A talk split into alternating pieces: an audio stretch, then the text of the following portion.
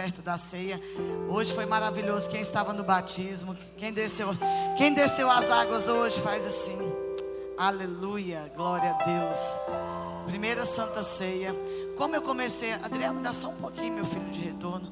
Como eu comecei o culto das 16 horas, eu aprendi uma coisa com um casal muito engraçado. Com o Jair e com a Flávia. O Jair, cadê o Jair e a Flávia? Gente, eles são uma comédia, não é verdade? Se você ficar cinco minutos perto do Jair e não sorrir, você tem um problema. E aí ele falou assim, pastora, resolvi o problema da briga lá em casa. E eu falei assim, Jairo, quem que é casal e já brigou? Você vai me ajudando aí se eu errar. Ele falou assim, pastor, acabou a briga lá em casa, nós só dormimos de conchinha. E eu falei, menino, qual é o mistério? Ele falou assim, porque geralmente a mulher, ela tem o hábito de falar apontando o dedo, é ou não é? Aí ele disse assim, quando ela levanta o dedo, ele falou assim, amor, se levantar o dedo, perde a benção. Fale para alguém que está do seu lado, se levantar o dedo, faz assim, ó, se levantar o dedo, principalmente se for marido e mulher, se levantar o dedo, perde a benção. Aí a outra frase dele, e se gritar é maldição. Aí ele fala para ela, porque hoje a gente tem que dormir agarradinho. Então, se você levantar o dedo, você perde a bênção. E se você gritar, é maldição. Amém, Ali Rayane? Se levantar o dedo, perde a bênção. Viu, Pedro? Quando ela levantar o dedo, você diga, ó a bênção. E se ela falar alto, você grita, maldição. Resolve o problema. Gente, eu já ri demais hoje. Aleluia. Glória a Deus. Você que nos assiste pelo YouTube, Twitch todas as redes sociais aí. Sejam bem-vindos a Culto da Família. O tema dessa noite é Você pode mudar o seu destino. Fala para ele: Você pode mudar o cabelo, mas o destino é mais precioso. Amém? Quem que já cortou o cabelo e se arrependeu? Quem já foi num cabeleireiro muito ruim e você saiu de lá chorando? Amém. O tema dessa noite é você pode mudar o seu destino. Pessoal aí no fundo, quanto menos você andarem, vocês me ajudam. Amém. Eu tenho um toque muito sério. Eu tenho déficit de atenção muito sério. Na minha época não tinha esse negócio, o menino tem déficit de atenção. A mãe já falava, fica quieto e só olhava para gente. Não é verdade? Gênesis 35, a partir do versículo 16. Quem está comigo, diga amém. Hoje eu vou ser mais rápida porque é Santa Ceia. Eles partiram de Betel. E quando ainda estavam a certa distância de Efrata, Raquel, diga comigo, Raquel, começou a dar à luz com grande dificuldade. Pastora, teve alguém que teve complicações no parto aqui? Foi muito difícil parir meu filho. Então você vai se identificar. Raquel começou a dar à luz com grande dificuldade, 17.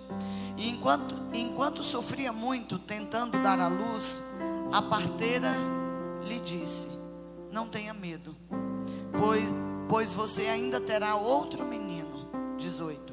Já a ponto de sair-lhe a, sair a vida, quando estava morrendo, deu o filho o nome de Benoni. Diga comigo, Benoni mas o pai deu-lhe o nome Benjamim. Glória a Deus. Irmãos, na vida todos nós vivemos momentos bons e ruins. Diga para quem está do seu lado: a sua vida não é feita só de alegrias. Quantas tristezas, quantas lutas, quantas decepções, quantas frustrações. E deixa eu te dizer, você ainda terá muitas lutas na vida, não é uma profecia, porque dificuldades fazem parte da vida. Com Deus é muito mais fácil superar. Pastora, mas como em Deus e com Deus eu posso transformar a minha tristeza em alegria. Eu posso converter o meu problema numa fortaleza. Pastora, como que eu posso fazer desse momento de dor, de sofrimento, algo que venha me beneficiar? É possível, nós acabamos até brincamos, né, da dancinha. Todas as coisas cooperam para o meu bem. Só que enquanto você está vivendo um problema, você não consegue ver que aquilo que é um problema hoje se tornará uma fortaleza amanhã. Os problemas te fizeram mais fortes. Os problemas engrossaram o teu couro. Os problemas te ensinaram a superar. Os problemas te fizeram mais do que vencedor. Você só é mais do que vencedor porque você teve situações para vencer. Amém? E quando você está vivendo um momento de maior aflição na sua vida, e eu sei que alguns aqui estão, pastor, eu estou com uma situação que isso me destrói. Quem está comigo? Segura aí na cadeira. Tudo isso que você está enfrentando é Deus dizendo: Eu estou preparando uma grande bênção para você. Suporta mais um pouco, aguenta mais um pouco, porque aquilo que parece que veio para te destruir, veio para fortalecer, e você vai encontrar no Senhor uma fortaleza. Amém. Pastor, então qual é o segredo? O segredo está em transformar dores em fortaleza, em lugares de força. Você é forte em áreas que eu não sou forte. Eu sou forte em áreas que você não é forte. Por quê? Porque cada um de nós passou por momentos muito difíceis. Todo mundo aqui tem uma história. E se você tem uma história, ela inclui uma página chamada sofrimento. Amém? Nós estamos aqui aprendendo com Raquel. Essa história de dor, de luto, de morte, de nascimento, de perca. E eu preciso me organizar porque tem uma criança chegando, tem um velório para fazer, mas tem um berço para balançar. Tem um velório, tem uma esposa para enterrar, mas tem um filho mim é uma das histórias mais tristes da Bíblia, porque no mesmo capítulo, no mesma história, tem uma morte e um nascimento. São emoções. Luiz Hermínio diz muito isso. Eu sou pastor há 20 anos. Eu já fiz um casamento, já celebrei um velório durante o dia. Estava chorando com os que choram. E à noite estava vestida, perfumada, arrumada de cílios para celebrar um casamento. Isso é viver. Tem dias na tua vida que você vai ter dias de luto. E no mesmo dia do luto, dias de nascimento.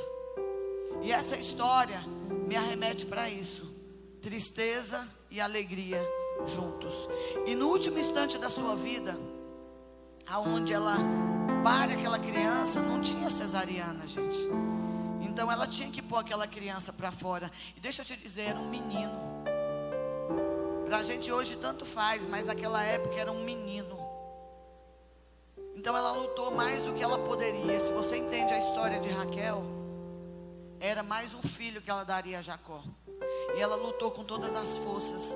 E quando ela olha para aquela criança, ela diz: Coloquem o nome nele de Benoni, filho da minha dor, filho da minha aflição, filho do meu desespero. Mas Jacó olha para aquela criança e diz: Ele não se chamará Benoni, ele se chamará Benjamim, filho da minha destra da minha força, filho da minha escolha, filho da minha mão direita, filho, filho, filho da bênção. Jacó era alguém que sabia o que era viver marcado por um nome. Porque o nome no Antigo Testamento, ele apontava para o destino da criança. Então, quando Jacó nasce, ele nasce com um destino de enganador, usurpador, trapaceiro. Era alguém que veio sem fazer força, segurando no calcanhar do irmão. Jacó sabia o que era ter um nome que o marcava como ladrão. Olha lá o enganador, olha lá o trapaceiro, olha lá o cachaceiro, olha lá a periguete. Jacó sabia o que era ter um nome carregado de dor, de tristeza. E ele sabia o que era carregar uma marca. Pergunta para o irmão: irmão, você sabe o que é carregar uma marca? Você se chama Benoni ou Benjamim? Quem está comigo? Fala para o seu irmão: você não se chamará Benoni. Deus te chamou por Benjamim. Você é a escolha de Deus para essa geração. Amém? Só que naquela época, quem tinha o direito de colocar o um nome era o pai, não era a mãe, não era o tio, não era o primo, não era a madrinha. Era o pai. Raquel vai sugerir um nome. Coloque Benoni, porque esse menino me tirou a vida. Mas quem tem o poder, quem já pegou aí? De colocar o teu nome e dizer que tipo de vida você vai ter. É o Pai. É o Pai que tem o direito de colocar o nome. O teu passado, as tuas circunstâncias têm te sugerido um nome. Ah, pastora, o mundo está dizendo que eu sou um fracasso mundo está dizendo que eu sou um Benoni, mas Deus está olhando para você, apontando para você e dizendo: é filho da minha destra, é filho da minha escolha. Eu escolhi Benjamim. Você pode ter um passado de dor, de sofrimento, mas Deus olha para você nessa noite e diz: é Benjamim. Aleluia. Fala para o seu irmão, só, só o pai pode colocar o nome. O diabo quis te dar um nome, mas só o Pai pode te dar um nome. E sabe o que, é que você é para o Pai? A menina dos olhos dele. Você sabe o que é que o Pai olha para você e diz: Está todo mundo pensando mal de você, mas eu sei que pensamentos eu tenho ao seu respeito. Pastora, está todo mundo falando que eu isso, que eu aquilo, que eu aquilo, mas o Pai está olhando para você e dizendo: Eu sei que pensamentos eu tenho, pensamentos de paz e não de mal, para te dar o fim que você deseja, porque você é a minha escolha, filho. Não interessa o nome que te deram, não interessa a circunstância do teu nascimento, não interessa o que você está vivendo. Eu olho para você e consigo ver no meio do caos, no meio da morte, no meio do velório, um Benjamim. Levanta a tua mão e diga: Eu sou filho de Deus. Eu sou a escolha de Deus para essa geração. Aleluia. Deus mudou o meu nome. Deus mudou a minha história. Porque Deus é especialista em mudar nomes.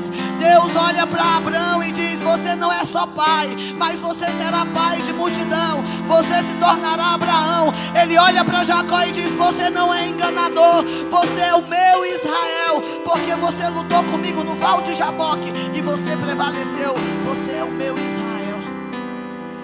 Deus mudou o teu nome, querido. Aleluia. Estenda a mão para o irmão e diga: Receba teu novo nome. E teu novo nome não é fracasso, não é pobreza, não é derrota. Aceite seu novo nome. Ele é Benjamim, fruto da escolha de Deus. Aleluia. Eu quero que você entenda uma coisa. Você não vive pelas circunstâncias do passado. Eu tenho muita raiva de gente que só vive no passado. Aí toda vez que ele vem conversar com você, por que, pastora? Lá atrás ficou, irmão. Aí eu nasci no meio da morte, nasceu. Eu escuto muito na cura interior uma, uma frase muito forte. Pastora, a minha mãe tentou me abortar, mas não conseguiu. Porque o pai te sustentou com a mão dele no ventre. Ela tomou todo tipo de remédio, ela fez todo tipo de coisa, mas Deus disse: vai nascer. O diabo, ele planta no teu DNA uma palavra que é a maior mentira de todos. E eu vou falar um clichê porque a gente esquece. Você é mais que vencedor desde a hora da fecundação. Numa corrida de milhares de espermatozoides, sabe quem foi lá no óvulo? penetrou que ninguém conseguia penetrar. Pastora, ninguém me quis.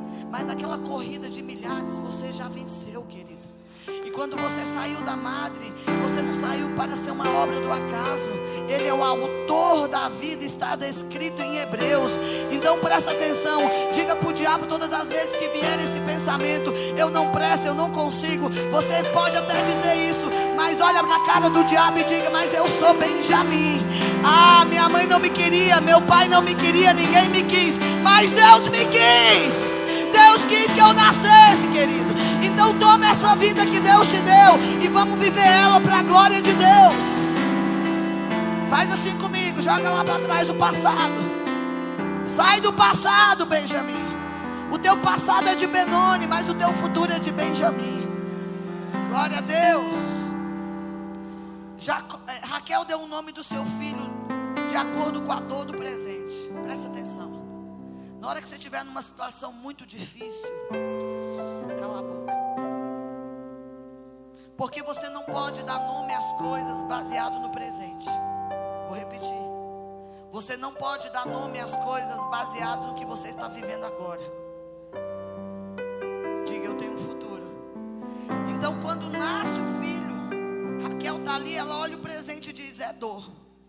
Mas Jacó olha para o futuro e diz: é Benjamim. Pode ser um presente de dor, mas o teu futuro será de vitória. Então, se você tiver que falar alguma coisa, projete o que você vai falar para o futuro, porque você não vai morrer no presente, você vai chegar no futuro e vai viver tudo que você liberou. Provérbios 18 diz que a morte e a vida estão no poder do que você fala. Então, pelo amor de Deus, levanta a tua mão e profetiza onde você vai chegar. Abre essa boca e diga: Eu vou chegar lá, eu vou chegar na universidade, eu vou chegar nisso, eu vou chegar no meu, na minha casa própria. Ah, pastora, mas o momento é de dor. Mas ninguém que é profeta profetiza olhando circunstâncias. Quem é profeta sempre olha para o futuro. E eu estou aqui para te dizer que você ainda tem um futuro. Você vai chegar lá. Você é mais do que vencedor. Você crê nisso, diga glória a Deus. Aleluia. Irmãos, ah, pastora, então Jacó não estava vivendo um momento difícil, mais difícil. Se você já se apaixonou, Raquel tá, eh, Jacó estava enterrando a mulher da sua vida. Ele trabalhou sete anos por Lia, mas ele trabalhou 14 anos por Raquel.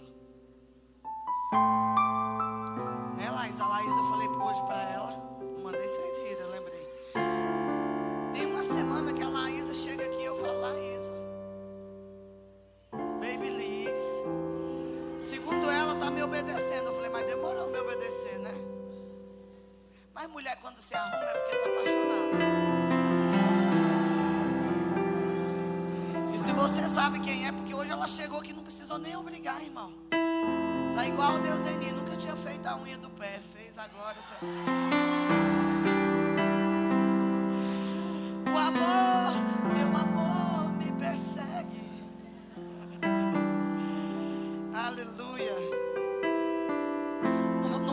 enterrar sua amada, 14 anos, Jacó não declarou que estava vivendo. Presta atenção. Nunca declare o que você estava, está vivendo. Declare o que você quer viver.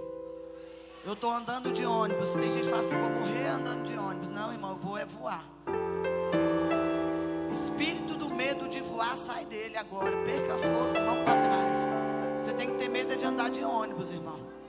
De ficar no terminal. Amém, Laís? Eu não esqueci, não. Pode pedir a, a mão que eu abençoo. Jacó conseguiu dizer: Eu estou perdendo a minha amada, mas esse filho não será tristeza. Esse filho será a minha maior alegria. As circunstâncias do presente vão te levar a profetizar para o futuro. Eu não sei o que você está vivendo. Pastor, eu tenho dívida, meu nome está assim. Não profetize no presente. Profetize aonde você quer chegar. Levanta essa mão aí e profetiza aonde você quer chegar. O mundo espiritual está ouvindo. Eu não estou, mas o mundo espiritual está ouvindo. Não declare o que você vê, declare o que você quer viver. Senhor, e nós vamos viver 20% dessa cidade para o Senhor. Senhor, eu pude acreditar quando nós estávamos na garagem. Eu continuo acreditando agora e vou continuar crendo quando estiver vivendo aquilo que nós estamos profetizando.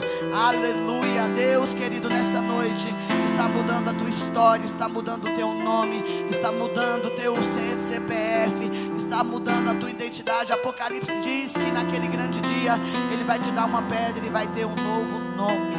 Aleluia. Israel mudou o nome de Benoni para Benjamim. Então Deus também está mudando a tua história para que você possa mudar a tua e a dos outros. Sabe por que, que Deus muda a nossa história? Para Ele nos, nos dar a capacidade de mudar a de outros. Pare de se perguntar por que, que isso aconteceu com você. Por que isso aconteceu comigo? Isso aconteceu com você porque você sabe o caminho para sair disso e pode dizer: faça o que eu fiz que deu certo. Perdoe, ande a segunda milha, dê a outra face. Irmãos, tudo que aconteceu com você tem um propósito. Todas as coisas cooperam para o bem daqueles que amam a Deus, porque você será luz para, para guiar outras pessoas aquilo que você está vivendo hoje. Amém. Jacó, querido, sempre foi alguém que mudou o nome das coisas. Ele chega no lugar e ele diz: É Betel, é casa de Deus, é Manaim, é acampamento de Deus. É Peniel, porque aqui eu vi Deus face a face. Jacó nomeava as coisas.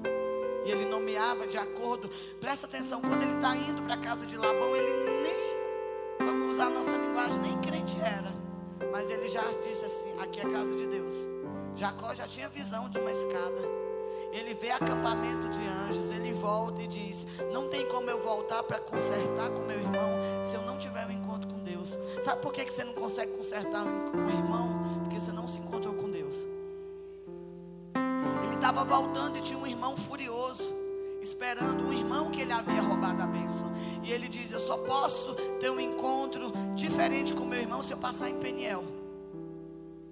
Tem uma canção que a gente vai cantar aqui na eu tô quase, sou meia doida. Irmão, por incrível que pareça, eu sou a líder desse trem aqui. Aí eu, eu falei para Márcia, gente, eu estava lá fora conversando. Falei, Márcia do céu, deixa eu entrar aqui. Eu sou líder da equipe de louvor. Ela, pastora, a senhora é líder da equipe de louvor. Eu falei, você nunca me viu cantar? Mas tem uma canção que é do Eli Soares, mas é o Mauro, não gravo o nome de ninguém. Mauro Henrique gravou. É, fala o seguinte: como que eu. Ai, gente, me ajuda aí com a letra, vocês me conhecem. Como que eu posso estender a mão ao meu irmão? Aonde está Deus se eu não consigo estender a mão ao meu irmão? Aí a música vai dizer: Ele está lá fora, menos em você. E a alma chora, porque você está brigado com o irmão. Que evangelho é esse? Que você passa do outro lado para não cumprimentar, porque não, o teu demônio não bate com o demônio do irmão. Aonde está Deus, Ele está lá fora, menos em você. E aí vai dizer: a alma chora. Aonde está Deus se eu não consigo nem pedir perdão, irmão? Quem te ofendeu? Aonde está Deus? Vou cantar no sábado. Vocês se viram. E aí, pastora, Deus mudou o nome de Jacó para Israel. E Jacó era alguém, quando ele vai dar o um nome a Benjamim, Jacó era alguém que sempre quis bênção. Porque ninguém quer ser infeliz. Eu sei que muita burrada que você fez na vida foi tentando acertar. Muita embira que você fez na vida foi porque seguiu o coração. E a Bíblia diz que ele é enganoso. Não vai pelo coração, não, mas vai por Deus. Então, Jacó sabia o que fazer. Ele dizia: Meu filho não vai ter que enganar para ter bênção. Presta atenção no que eu vou te dizer. Jacó, ter a bênção. Ele tomou do irmão a bênção por um prato de lentilhas. Ele colocou pelos nos braços e foi falar com um idoso, mentindo que era alguém que ele não era. Porque ele sempre sonhou com a bênção. Ele foge, vive errante, não vê a morte de ninguém. Ele volta. E ele volta para consertar aquele caminho errado. Ele estava dizendo quando ele diz Benjamim: Olha, esse menino será chamado Benjamim. Eu vou te explicar uma coisa na antiguidade. A mão direita, você já viu quando você vai pedir bênção para a mãe? Que mão que ela estende? Porque a direita é a mão da bênção. No primeiro culto eu fiz e eu queria fazer. Vem cá, Fábio. Você vai ser o meu José. Isso. Filho mais velho. Você vai ser. Efraim. Cadê o mais velho? Vem cá, Manassés. Fica aí. Isso. Coloca o mais velho na sua mão esquerda. Você vai ficar na mão esquerda do José. E você, que é o mais novo, na mão direita. Então, como que era feito a bênção na, no Antigo Testamento? Era o mais velho abençoando o mais. Por isso que a gente tem que respeitar os mais velhos. Só que tem uns velhos aí que perdeu o juízo, irmão. Umas velhas de short curto, botando piso no umbigo, toma vergonha na tua cara. Amém? Pastor, eu sou moderna, mas não pode ser indecente. É umas velhas aí que eu falo, sangue de Jesus tem poder. Se fosse minha vovó, ia ficar de disciplina. Mas na antiguidade, os filhos traziam aos pais os netos para serem abençoados pelos avós. Então, se você ler a Bíblia, essa cena que aconteceu, Jacó perto de morrer, Israel perto de morrer, ele fala: Olha, José, eu vou tomar os teus dois filhos, eles vão completar a minha linhagem. Tanto é que a tribo é o que? Manassés e Efraim, não é José. Não tem uma tribo chamada José. Tem uma tribo chamada Manassés e Efraim. Traz eles um em cada mão assim, coloca a mão nas costas, isso, empurrando. Eu sou Jacó. Pode chegar aqui. Aí, todo mundo está conseguindo ver?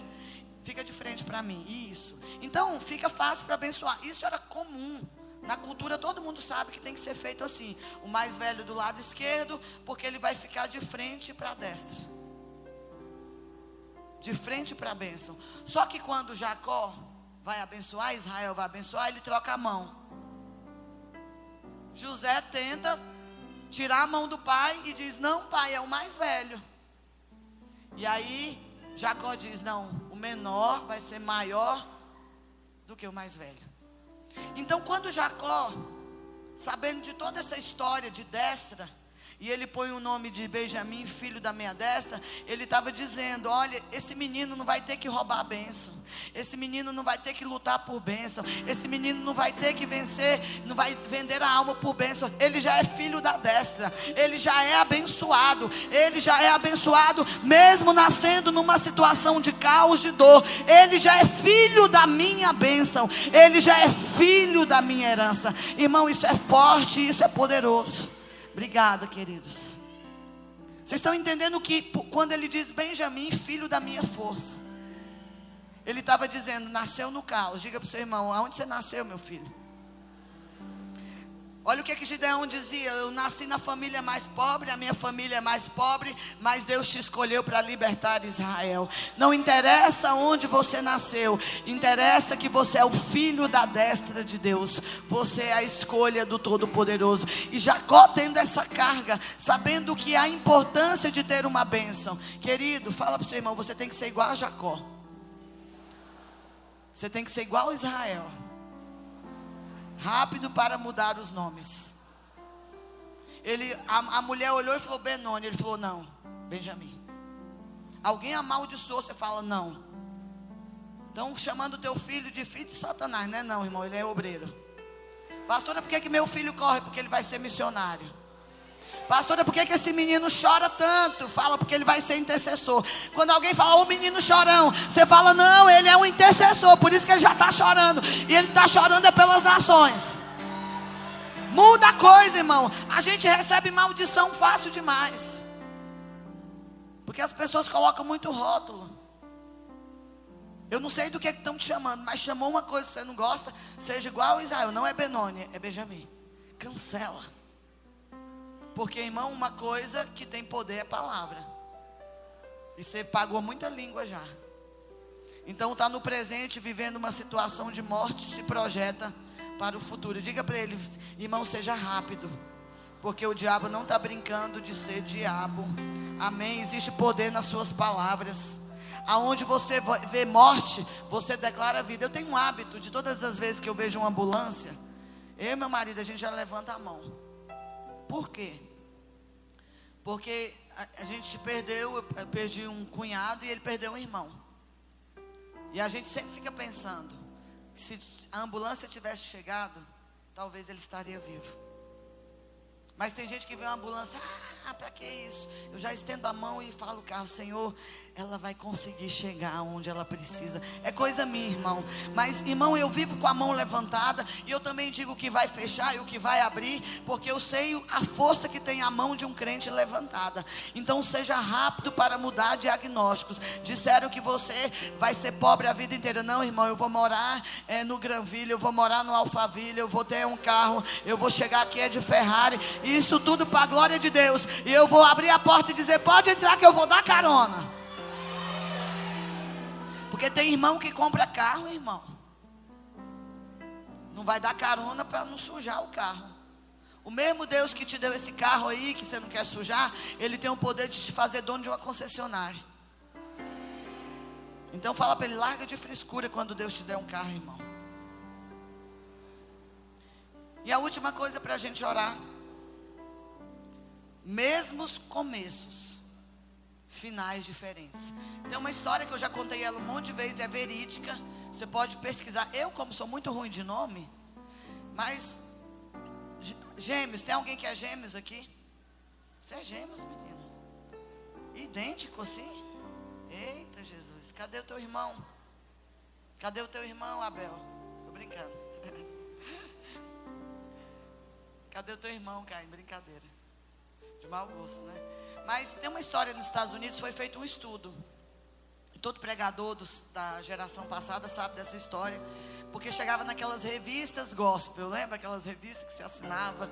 E essa história veio como uma pesquisa. Um casal de gêmeos nasceu de um homem que era morador de rua e alcoólatra. E a mãe era uma prostituta.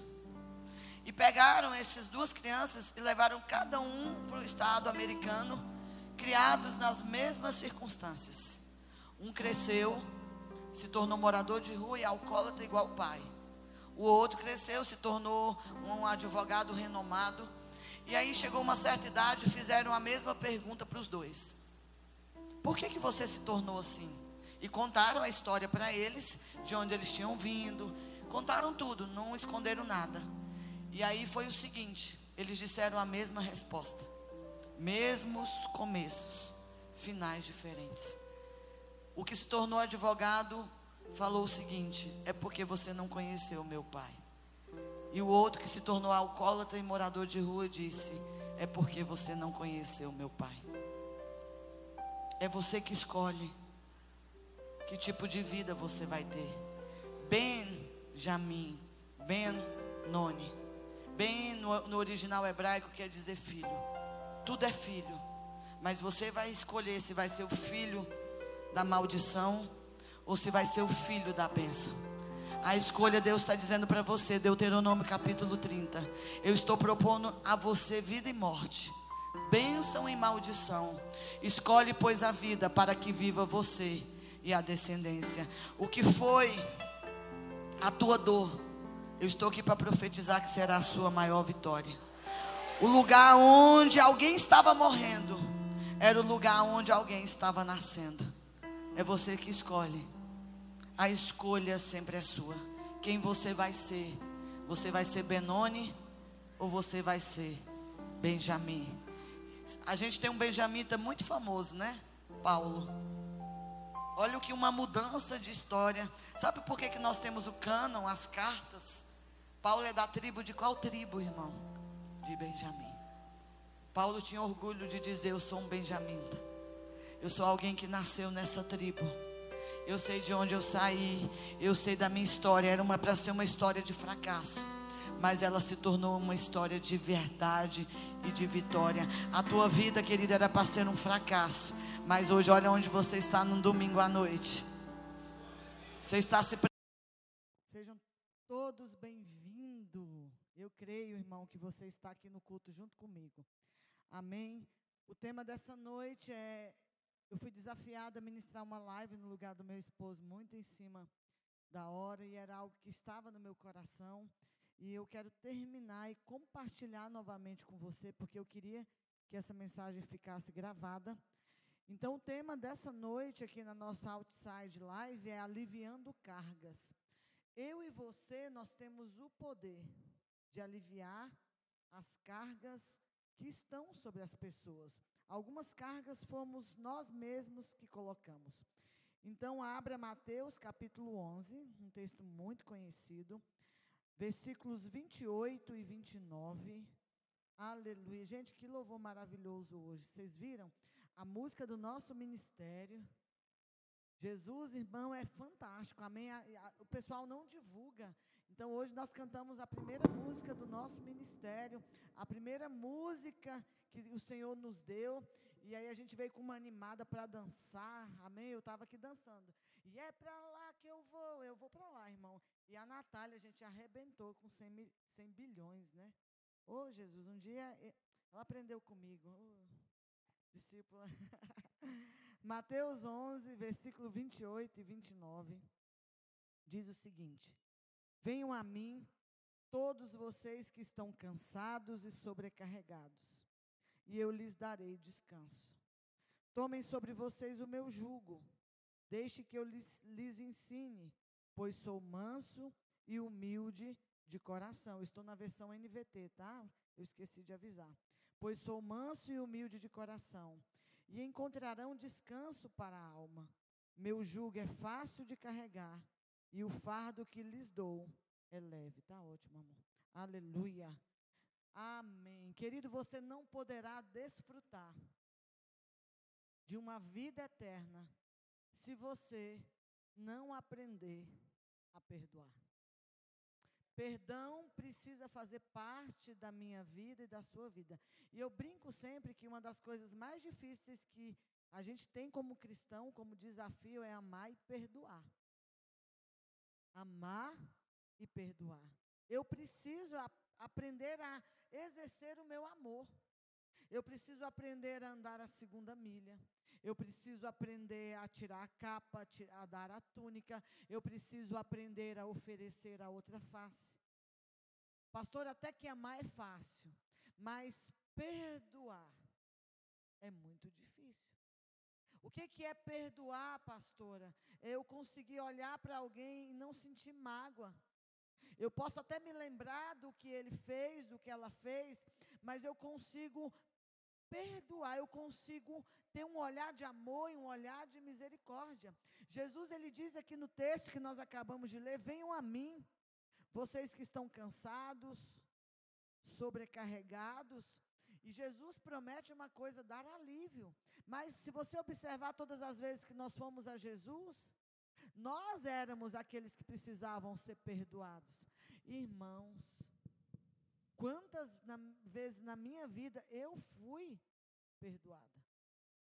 Quantas vezes na sua vida você não foi até Deus pedindo perdão? Se sentindo culpado? E Jesus tem essa palavra: venha, filho. Venha, filha. Venha a mim, você que está cansada você que está cansado e sobrecarregado com um peso que não foi feito para você carregar, com uma carga que não foi feita para você levar. E aí o tema dessa noite, o Felipe falou, pastora, qual é o tema da noite? Aliviando cargas. E você não poderá desfrutar de uma vida eterna se você não aprender a praticar o perdão. O perdão te leva para o céu. O perdão te faz trocar o cálice com o irmão na ceia. O perdão te faz abraçar quando você queria matar, irmão. Perdão não é merecimento. Perdão foi aquilo que Jesus fez por mim e por você na cruz do, do, Calvário. E a palavra hebraica usada para definir perdão é salak, ou salat, né, da forma como você. Eu não entendo muito do hebraico, mas o significado é esse. Pastor, e o que é perdoar? O que, que significa essa palavra? Perdoar é aliviar a carga de alguém. Então, quando eu perdoo alguém, eu estou tirando a carga que aquela culpa colocou sobre ela. Quando você chega para alguém que não merecia o perdão e diz: Eu te perdoo, você é alguém que está fazendo a mesma coisa que Jesus fez. Você está dizendo: Eu vou tirar o sobrepeso das tuas costas, eu vou tirar a carga das tuas costas colocada pelo pecado. Eu decido te perdoar. E eu decido, junto com esse perdão, a praticar o amor pelo qual eu também fui amado e perdoado através da cruz. Gente, essa palavra é muito forte. Quando Jesus ele fala para o paralítico: Olha, toma o teu leito, levanta e anda, ele usa essa mesma expressão. Ele estava dizendo: Eu estou tirando essa carga que o pecado colocou, que a maldição colocou, que a vida sem Deus colocou, todos nós, irmãos, todos nós. Ah, eu nunca fiz nada, você já nasceu com a carga do pecado. Por que, que nós temos a expectativa de ir até Jesus, porque nós cremos que Ele pode aliviar as nossas cargas, e você pode aliviar a carga de alguém que te feriu, que te machucou. Como pastor é que eu posso aliviar a carga de alguém? Como que eu posso? Tirando o peso dele. Pastor, e como que eu tiro o peso dele de acordo com essa palavra hebraica? Perdoando.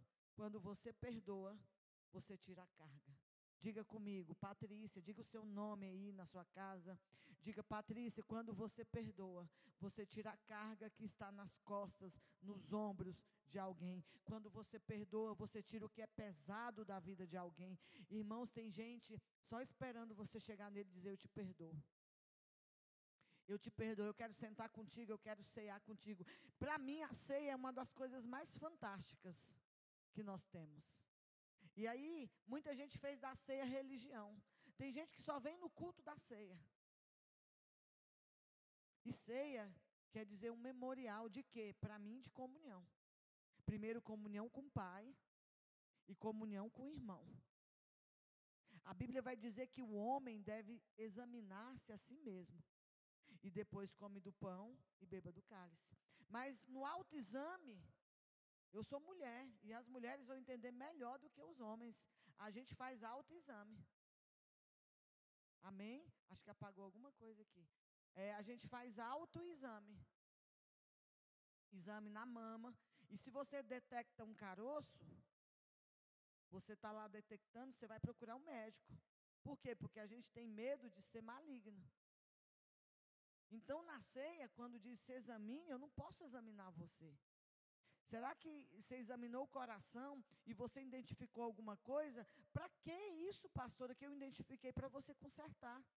E às vezes, querido, basta uma palavra de perdão. Irmão, me perdoa. Irmã, me perdoa. Eu quero sentar aqui hoje na Santa Ceia e comer contigo.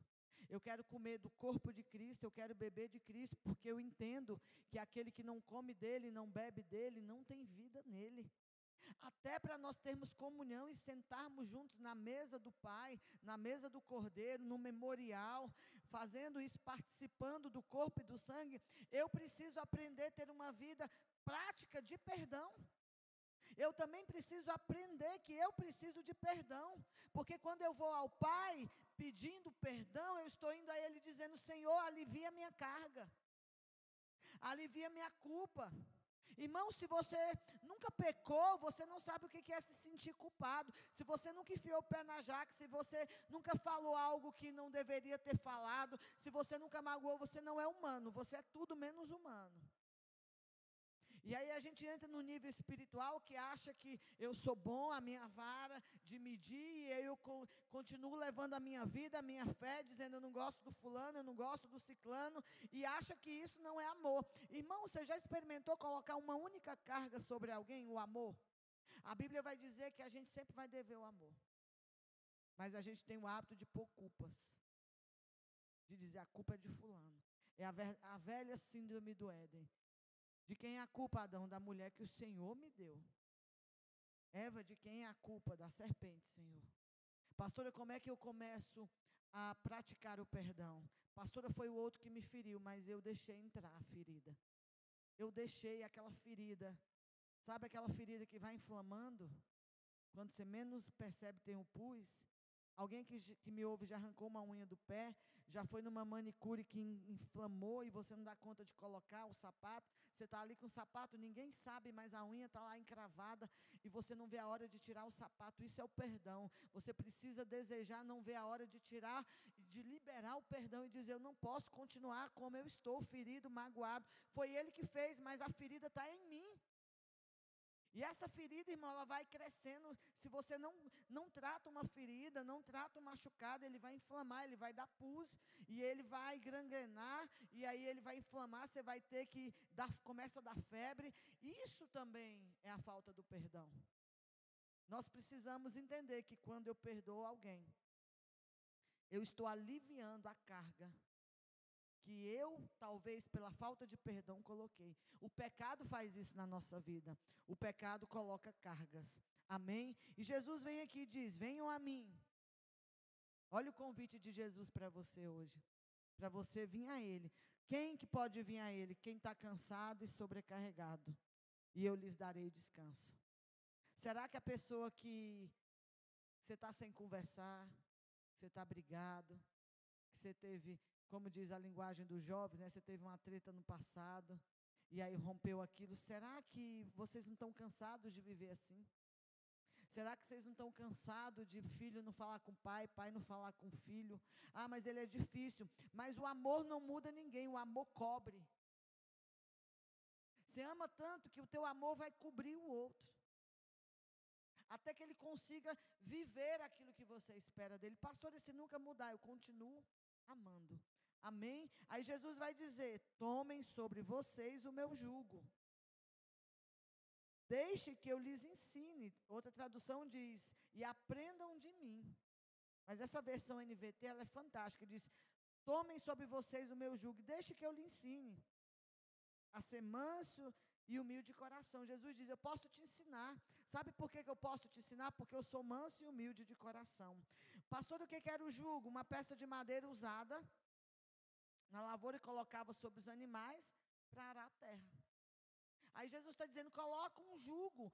E era, querido, para poder arar a terra, os dois animais não podiam ser uma vaca e um cavalo. Tinha que ser animais da mesma espécie. Jesus está dizendo: olha, tome sobre vocês o meu jugo. Jesus está dizendo: a medida cabe. Eu andando com você, você andando com o irmão, vocês me imitando, aprendendo de mim, porque eu posso te ensinar, porque eu sou manso e humilde. Se vocês tomarem o meu jugo, vocês vão conseguir arar a terra. Porque se o jugo fosse desigual, se fosse uma vaca com um jumento, não ia conseguir, porque ia ficar manco.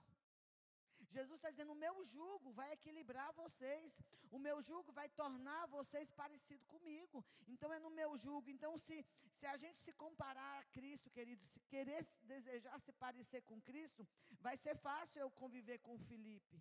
E aí, o Felipe, nós vamos pegar o jugo de Jesus, nós vamos arar a terra, e essa terra vai ter facilidade de receber a semente do Evangelho. Então, Jesus diz: tome o meu jugo, aprendam de mim. Jesus diz: Eu posso te ensinar. Eu posso te ensinar porque eu sou manso. Pergunta para o irmão aí da sua casa. Você já sabe, irmão, mas pergunta só para dar aquela cutucada. Irmão, você é manso. Você é humilde. Mas quando você vai para o jugo de Jesus, você precisa aprender a ser manso e humilde. Ô, oh, querido, como é difícil ser manso. Ah, você quer matar, irmão. Pastora, mas eu tenho esse sentimento. Mas você põe um jugo. Você põe um jugo. Pastora, por que você dá conta de conviver? Porque o jugo, a gente briga, tem as tretas, mas tem que conseguir andar junto. Diga para quem está aí na sua casa, é, nós vamos ter que andar junto, meu filho. Porque o padrão é de Jesus, o padrão é Jesus. E o jugo dele nos equilibra. Amém? Jesus já pôs a medida na cruz. Qual é o jugo? A cruz. Então, se eu pegar um madeiro da cruz, colocar no meu ombro e o irmão pegar o dele, a gente vai conseguir andar junto. A gente vai conseguir arar a terra. A gente vai conseguir pregar o evangelho. A gente vai fazer com que a semente que o semeador está liberando germine na minha vida e na sua vida. Eu posso ouvir um glória a Deus? Nós só vamos conseguir arar a terra para que o evangelho cresça se a gente tomar o jugo de Jesus. Mas enquanto a gente está na briga, eu sou o cavalo, eu sou a vaca, não. Todo mundo é ovelha, irmão. Ovelha do seu rebanho. Ele é o pastor. Então, ovelha, você precisa ter o padrão de ovelha para conseguir puxar o jugo de Jesus. Porque ovelha é mansa, Ovelha é humilde. Ovelha não tem defesa. Diga para quem está próximo aí da sua casa, fala assim, desarma, ovelha não tem defesa. Amém, ovelhas? Tem umas ovelhas aqui me ouvindo, amém? Diga para ele, você só vai conseguir arar a terra. Nós, se a gente tomar o jugo de Jesus. Toma a tua cruz e siga Jesus.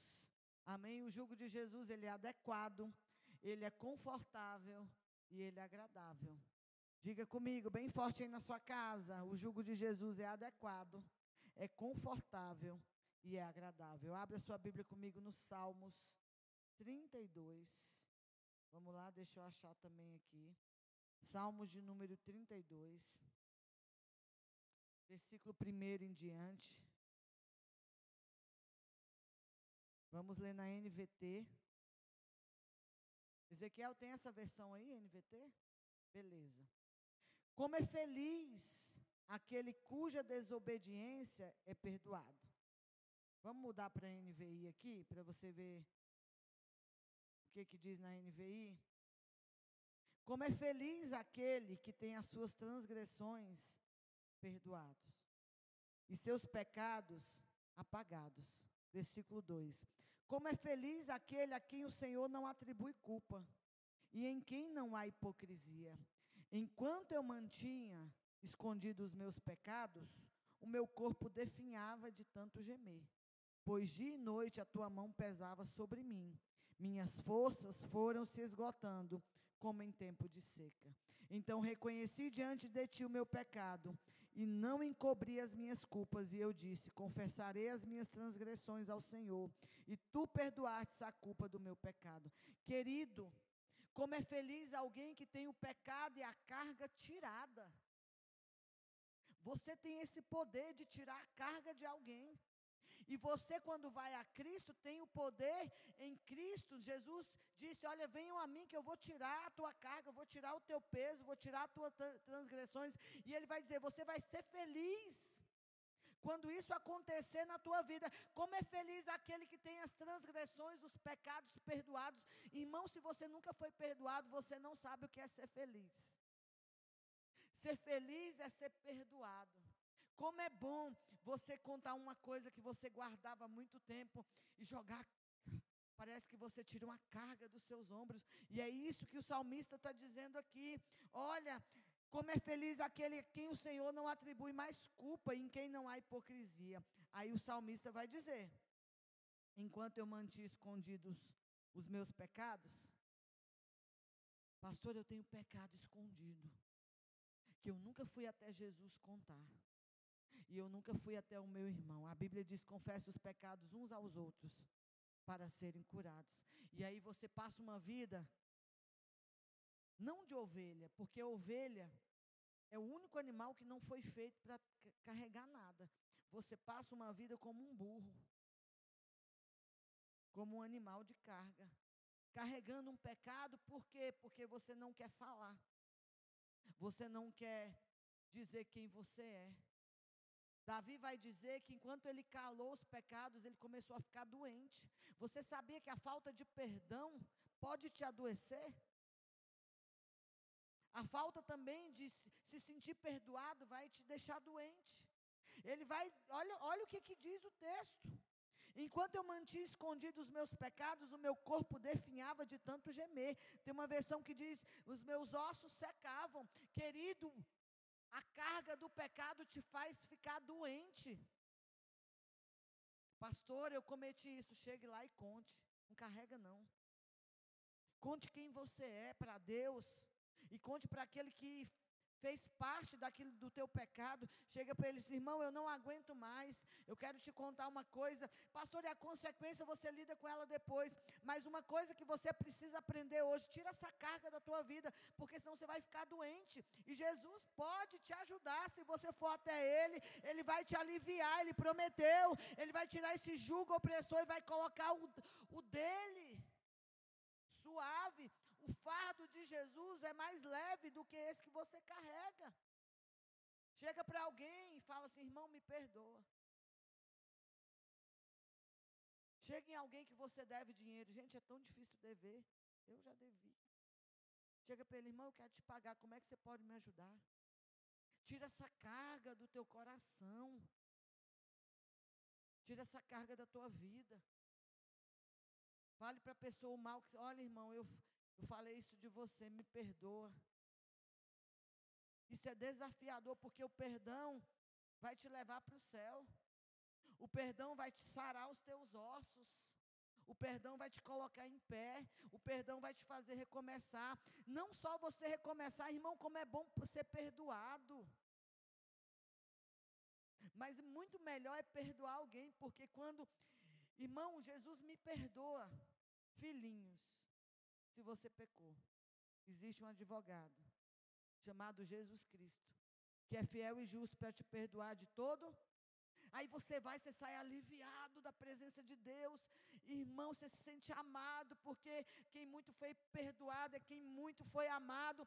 Aí você chega no irmão e está magoado com ele. Sabe o que, que você está pegando? Imagina comigo um bloco de concreto, você está pegando aquilo e colocando sobre as costas dele. Mas quando você vai até o irmão e diga, irmão, eu te perdoo, irmão, me perdoa, você está tirando aquele bloco e jogando fora e dizendo, você é livre. E nós dois vamos andar junto com o jugo de Jesus, vamos arar a terra porque se você continuar com essa mágoa, com esse rancor, você vai adoecer. Eu não consigo, consegue. Porque lá na cruz ele conseguiu. Ele tomou o meu lugar e me deu o dele. Então, o meu lugar era de não conseguir perdoar, e ele fez isso por mim na cruz. Eu não merecia, irmão, ser perdoado. Você não merecia ser perdoado. Você sabe, eu não te conheço, você que me assiste, você que me ouve, eu não sei quem é você, mas ele te teceu. Ele te formou. Ele diz que nem a palavra saiu da boca e ele já te sonda. Ele sonda mente e corações. Ainda você não sabe nem o que vai falar e ele já sabe o que você vai dizer. Ele te conhece, ele te perdoou. Sabe tudo que você fez, sabe tudo que você aprontou, sabe tudo que se passa dentro de você. E ele te perdoou e ele diz: faça a mesma coisa que eu fiz com você. Vai lá no teu irmão, e aliviar a carga que você colocou sobre ele. Como que eu posso fazer isso? Perdoando. Perdoando, ceando junto, trocando cálice, comendo pão, Pastor, e a gente briga porque família briga, irmão, mas família consegue sentar na mesa e olhar um dos outros porque nós temos o mesmo sangue. Ei, nós somos os mesmos irmãos, nós temos o mesmo sangue. Existe um sangue jorrando na minha vida e na tua vida, e esse é o sangue de Jesus. Você tem a marca do sangue. Nós somos irmãos de um primogênito chamado Jesus Cristo. Nós somos a família da fé. Nós só conseguimos arar a terra, queridos, se andarmos juntos. Amém. A carga que o salmista relata aqui, ela traz tristeza. Às vezes você tem uma tristeza muito profunda. Será que essa tristeza não é falta de perdão? Se perdoar, de perdoar, de viver o perdão. Aí você tem umas cargas que você mesmo coloca, ou que os outros colocaram sobre você. Se você for ao Pai, se você for até Jesus, Ele pode perdoar essa carga. Ele pode perdoar esse pecado. Não há pecado, querido, que não possa ser perdoado e nem lavado. Então a carga do pecado ela traz tristeza. A carga do pecado ele traz doença. Você já foi no médico várias vezes e o médico disse: você não tem nada, é psicossomática. Deixa eu te dizer o que é o psicossomático: falta de perdão. Falta de perdoar. Pastora, como é que eu sei que eu perdoei alguém? Você consegue sentar, comer e rir junto com ele. Eu não estou dizendo que você é idiota e não vai ter amnésia, você sempre vai lembrar. Mas o amor que você recebeu do Pai, o amor compartilhado, vai cobrir essa mágoa e vocês vão conseguir andar juntos, amém? Glória a Deus. Pode demorar um tempo? Pode, mas você tem que praticar. Praticar o quê? O amor. Praticar o quê? O amor. Praticar o quê?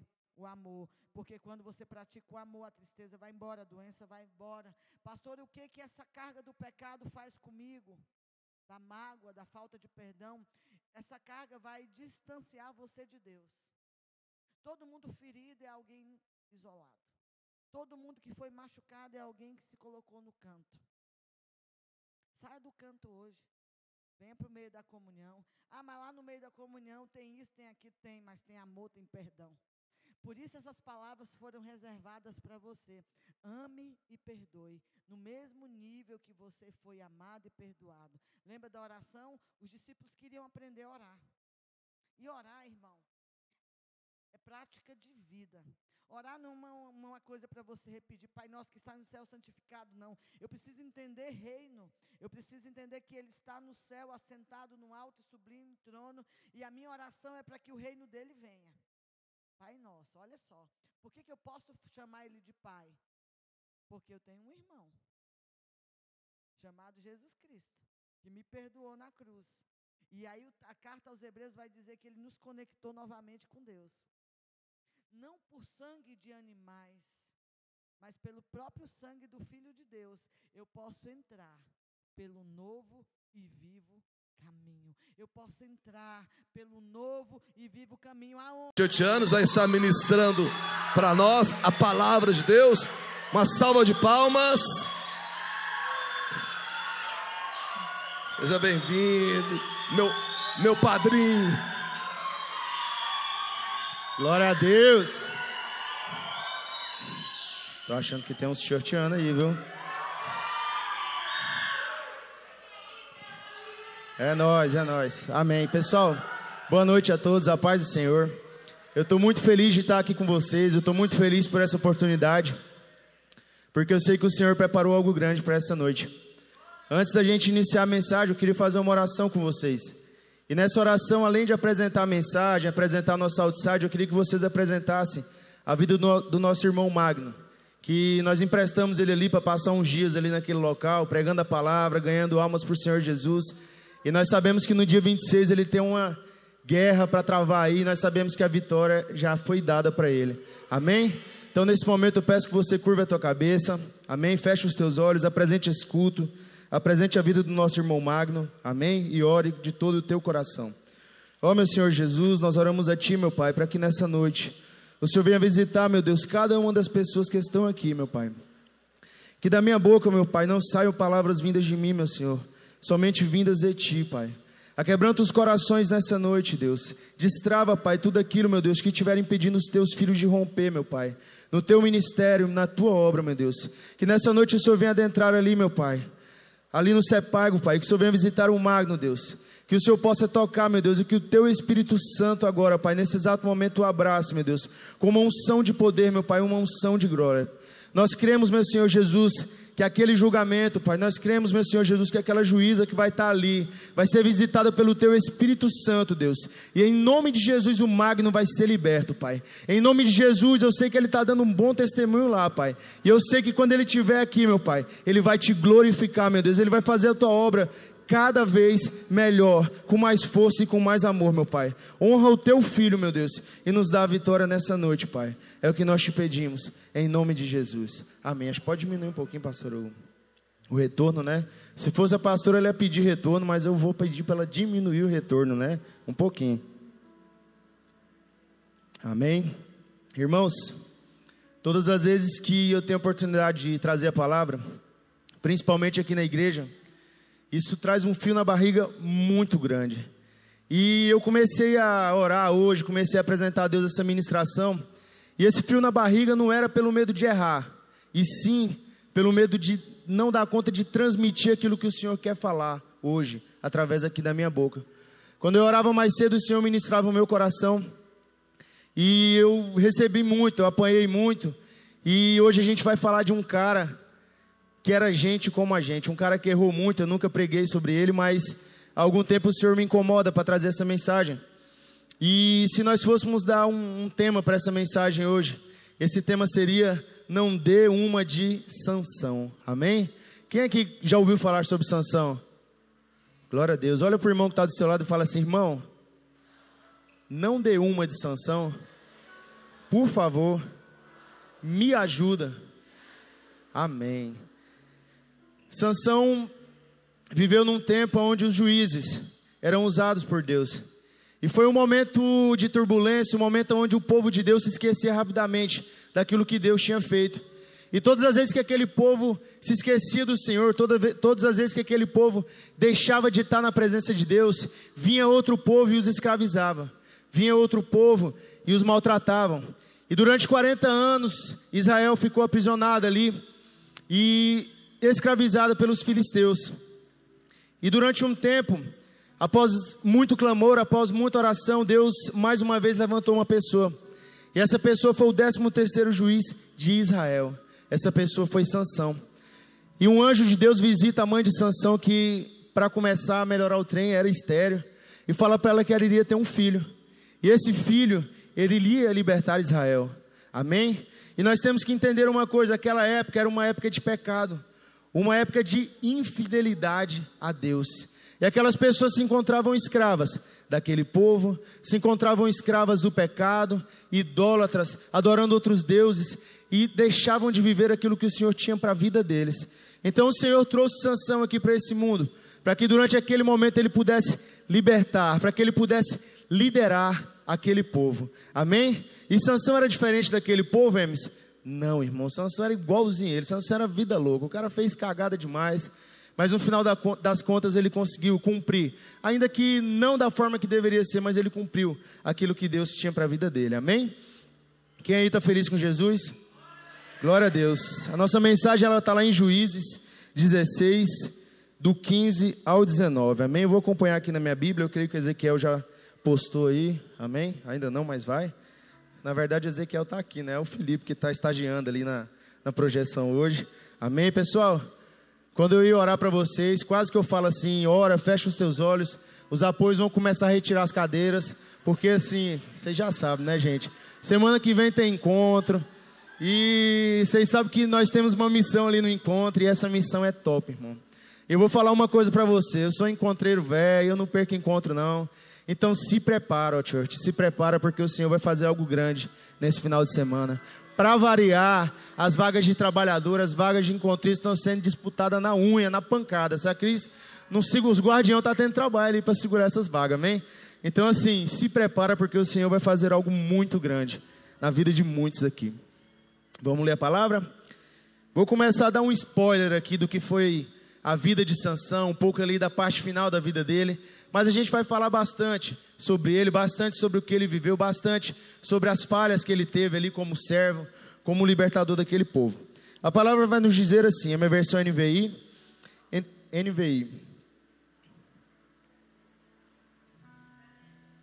Eu creio que todo mundo já encontrou, é Juízes 16, do 15 ao 19. Aqui na minha Bíblia diz assim: Então ela lhe disse: como você pode dizer que me ama se não confia em mim? Quem estava falando isso? Dalila, meu querido. Dalila é B.O., irmão. Hoje nós vamos falar de umas Dalila aí. Esta é a terceira vez que você me fez de boba e não contou o segredo da sua força. Olha a mulher querendo arrancar a informação do cara. Mulher, irmãos, os homens aí de plantão, fica ligado que mulher sabe como conversar com a gente. Geralmente ela contorna a situação, geralmente ela dá um jeito de enrolar a gente. A gente sabe que nós somos espertos, mas as mulheres, elas dão um nó na gente, amém? Vamos lá. Importunando o tempo todo, ela o cansava dia após dia, ficando ele a ponto de morrer. Meu Deus, Sansão queria até morrer, irmão. Imagina ele lá deitado no sofá e Dalila o tempo todo enchendo o saco. Me conta isso, me fala qual é o segredo da sua força. E o bobão lá, assim, né, querendo dar uma de bichão. Só que não, meu querido. Mais para frente ele ia cair ali na, na conversa dela. E lá no 17, a palavra nos diz assim: Por isso, ele lhe contou o segredo. Jamais se passou navalha em minha cabeça, disse ele, pois sou nazireu desde o ventre materno. Emes, o que, que é nazireu? Irmão, Sansão era um nazireu porque ele era uma pessoa que tinha sido separada desde o ventre da mãe dele. E para que ele cumprisse as promessas de Deus para a vida dele, ele tinha que cumprir algumas regrinhas ali, que geralmente ele gostava de quebrar essas regras, irmão. Ele fazia de tudo para quebrar elas, amém? Pois sou nazireu desde o ventre materno. Se fosse rapado o cabelo da minha cabeça, a minha força se afastaria de mim, e eu ficaria tão fraco como qualquer outro homem. Quando Dalila viu que Sansão lhe tinha contado todo o segredo, enviou esta mensagem aos líderes dos filisteus: Subam mais esta vez, pois ele me contou o segredo. Dalila passou um WhatsApp lá para o pessoal, falou: pode vir que agora, agora acho que vai dar certo.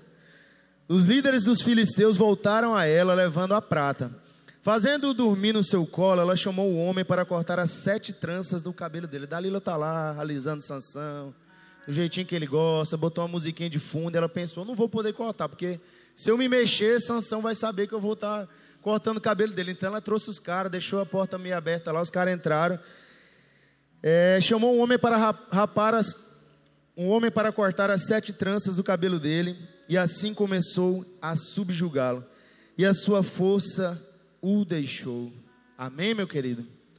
Falei para vocês que nós ia dar um spoiler um pouco do que Sansão viveu. E Sansão ele tinha uma promessa. Você tem uma promessa. E por muitas vezes a gente pega outras direções. A palavra de Deus nos diz que a gente não deve olhar nem para a direita nem para a esquerda, e sim em direção a Deus. E durante um tempo das nossas vidas, eu creio que foi assim na minha, foi assim na, na vida de muitos de vocês você decide pegar outras rotas, pegar outros caminhos que te levam para longe daquilo que Deus te entregou como ministério, para longe daquilo que Deus te entregou como dom. E por muitas vezes Sansão fez isso. Sansão, Deus tinha um projeto, Deus tinha um plano para a vida dele. Mas para que esse plano se cumprisse, Sansão devia seguir as instruções que Deus tinha dado. E quando a gente escuta esse diálogo, o que, que aconteceu ali na, na casa deles, ali na mansão de Sansão, a gente entende que ele estava bem distante daquilo que ele tinha que cumprir e fazer para que as promessas de Deus se cumprissem na vida dele. E da mesma forma, irmãos, que, cres... que Sansão cresceu em força, ele também cresceu em irresponsabilidade. E Sansão ele adorava brincar com o pecado, ele adorava dar uma de esquentadinho, meio de bichão, e aquilo era errado. Você sabe por quê? Porque Sansão veio ao mundo único e exclusivamente com um propósito: libertar aquele povo daquele cativeiro. E nos dias de hoje, nós encontramos um Sansão, Emes. Cara, um Sansão não, mas você encontra um Roberto que luta constantemente para que essa obra esteja de pé. Você encontra uma Patrícia que está todo momento pilhadona lá, tal, daquele jeito, né, pastor? Para variar. E aí você sabe quando você pode chegar na pastora de boca ou não, aí você vai tranquilo, né? Porque quem conhece a pastora sabe. Mas Deus ele levantou muitos sanções na nossa geração. E eu quero dizer uma coisa para vocês. Sansão, para muitos, ele não valia nada. Eu andei estudando, andei buscando, e Sansão, irmão, ele não era um cara forte, musculoso, assim como eu. Tipo assim, né? Porque faço academia, né? Só que não, né, pastor? Sansão, ele era um cara simprão, moço, um cara assim como nós. É, quem olhava para ele não dava nada pelo cara. E é desse tipo de cara que Deus gosta. É desse tipo de mulher que Deus gosta. Aquelas pessoas que para o mundo não tinham valor nenhum. Aquelas pessoas que para o mundo não tem talvez uma boa forma, talvez não tem a melhor condição, mas para Deus, irmão, essa pessoa é muito valiosa. E aí eu imagino que Sansão era baixinho, né? Então, assim, todo baixinho é encrenqueiro, irmão. Quem aqui conhece um baixinho encrenqueiro? Aí, ó, tem uns 15 aí, uns 20. Então, assim, Sansão, ele era encrenqueiro, irmão. E ainda assim, ele quebrava todo mundo na porrada, meu querido. O homem, toda vez que o Espírito Santo de Deus se apossava da pessoa dele, o trem não dava bom para os filisteus, irmão. E aí a gente começa a entender uma coisa: que Deus trabalha na nossa vida dessa forma. Talvez você tenha um título. Que título é esse, Emes? Um ex-drogado, um ex-bandido, um magrelo, um lascado, um narigudo. Eu não sei do que, que as pessoas te chamam, meu querido. Mas eu quero te dizer uma coisa: para Deus, você é um libertador. Para Deus, você é valioso e Ele te levanta hoje no meio do teu povo. Muitas vezes a gente fala de ganhar 10% de senador Canedo. E algum tempo atrás eu tive a oportunidade de pregar uma palavra, e nessa palavra eu disse de que será que aquelas pessoas que estavam eram capazes de ganhar pelo menos 10% das pessoas que estavam ao redor dela? Pense nisso. Será que você é capaz de discipular 10% das pessoas que estão próximas a você? Deus hoje te levanta no meio em que você vive como um Sansão, como um libertador, como um juiz, ali na vida daquelas pessoas, para que você possa levar uma palavra de bênção. Emes, eu tenho poder para fazer isso? Não, meu querido, você não tem poder para fazer nada, papai mas o Espírito Santo de Deus que habita na tua vida te dá o poder suficiente para fazer aquilo que o Senhor espera de você. Amém, meu querido? Toma uma água aqui porque tem que abrir esse buraco aqui direito que está pequeno demais. Nós vamos falar de dos três erros grotescos que Sansão cometeu. Amém? E aí eu não sei se você vai se identificar com algum desses erros. Geralmente eu fechei essa prova que eu me identifiquei com todos, né? Mas tudo bem. O primeiro erro que Sansão cometeu foi não ter cumprido de verdade o que Deus esperava dele. Por que Sansão não fez isso? Porque Sansão se aproximou muitas vezes de um cadáver, ele tomou vinho, ele teve relações sexuais com prostitutas, e isso era errado. Por quê, Emes? Porque ele era separado, meu querido. E aí você, quando aceita Jesus, você começa a entender uma coisa que você, a partir desse momento, é separado para cumprir os planos de Deus para a tua vida. E muitas vezes a gente fala de se converter, e quando a gente fala de conversão, você entende que você, você pega a contramão daquilo que o mundo quer que você faça. Você pega um caminho diferente, e aí você vai largar aquelas amizades, você vai largar aquele meio em que você vivia, para você tomar um outro destino. E eu sei que esse destino muitas vezes ele não vai ser fácil. Esse destino muitas vezes ele vai ser um pouco complicado, porque, pô, sábado, outside, você pensa assim, moço, hoje era o dia que eu queria sair, que eu queria fazer isso, mas você está onde? Você está aqui na outside, papai, você está aqui conosco, e eu sei que o Senhor tem uma palavra de vida para você, o Senhor tem uma palavra para transformar a tua vida, e Sansão mesmo tendo feito tudo isso, mesmo brincando com aquilo que Deus tinha entregado a ele, ainda assim o Senhor usou ele durante muitas vezes. E eu te pergunto nessa noite: você tem cumprido aquilo que Deus espera de você? Como assim, Emes? Cara, Deus te levantou para muitas coisas. Deus ele te entregou ministérios, Deus ele te entregou dons e não foi para que você ficasse aqui sentado simplesmente ouvindo uma palavra, não foi para que você vivesse como um dia eu vivi. Como assim, Emes? Cara, eu cheguei nessa igreja, a Emily ficava falando que eu era um batista, né? Eu falei assim, Emes parece um batista. E o louvorzão rolando, e o mortão lá. Mas eu ainda não tinha entendido o que era realmente servir a Deus. E muitas vezes você se diz crente, se veste como crente, até vai na Hot Church aí nos cultos de vez em quando, mas você não é crente, meu querido. Sabe por quê? Porque você ainda não entendeu que não existe vida para você sem viver a vida que Deus te deu. Não existe um futuro para você sem cumprir aquilo que o Senhor tem para a tua vida. E desde o início eu sei que ninguém chegou para você e te disse que seria fácil, meu querido. Não é fácil viver uma vida com Deus. Mas eu quero te dizer uma coisa: é isso que você precisa de fazer. É isso que você tem que fazer. Você precisa lutar com todas as tuas forças para cumprir aquilo que o Senhor te entregou. Amém? E o segundo erro de Sansão qual foi, Emes? Cara, Sansão ele era irresponsável com o dom que Deus havia dado. Por quê, Emes? Porque durante ali muitos momentos onde Deus usou ele, ele se glorificou. Por muitas vezes ali, naquele momento que ele ficava brincando ali com Dalila, eu e irmão, e o que mais me intrigou foi que Sansão ainda soltou umas mentirinhas ainda assim, para variar. Você o tanto que o cara estava fora da visão e ele ainda deu umas tacas nos filisteus nessas épocas. Mas ainda assim, Sansão, ele estava fora daquilo que Deus tinha para a vida dele. E além de se glorificar, o que que Sansão fazia, Emes? Sansão, ele era esquentadinho, irmão. E ele não conseguia controlar o seu temperamento. Eu sei que tem pessoas aqui que estão aqui na igreja já há bastante tempo, mas até hoje ainda caem nessa areazinha. Que área? Irmão, você não dá conta de controlar a sua língua. Você não dá conta de controlar a sua boca. Eu sou casado, irmão. Tem uma mulher que vive brigando comigo o tempo inteiro. Se eu for brigar com a Camila por tudo que ela briga comigo, não vai dar certo, né, amor? É melhor ficar calado, de boa, tal, segura a onda. Então, assim, se você tem problema com temperamento, se você tem problema com descontrole emocional que seja, irmão, se controla, meu querido.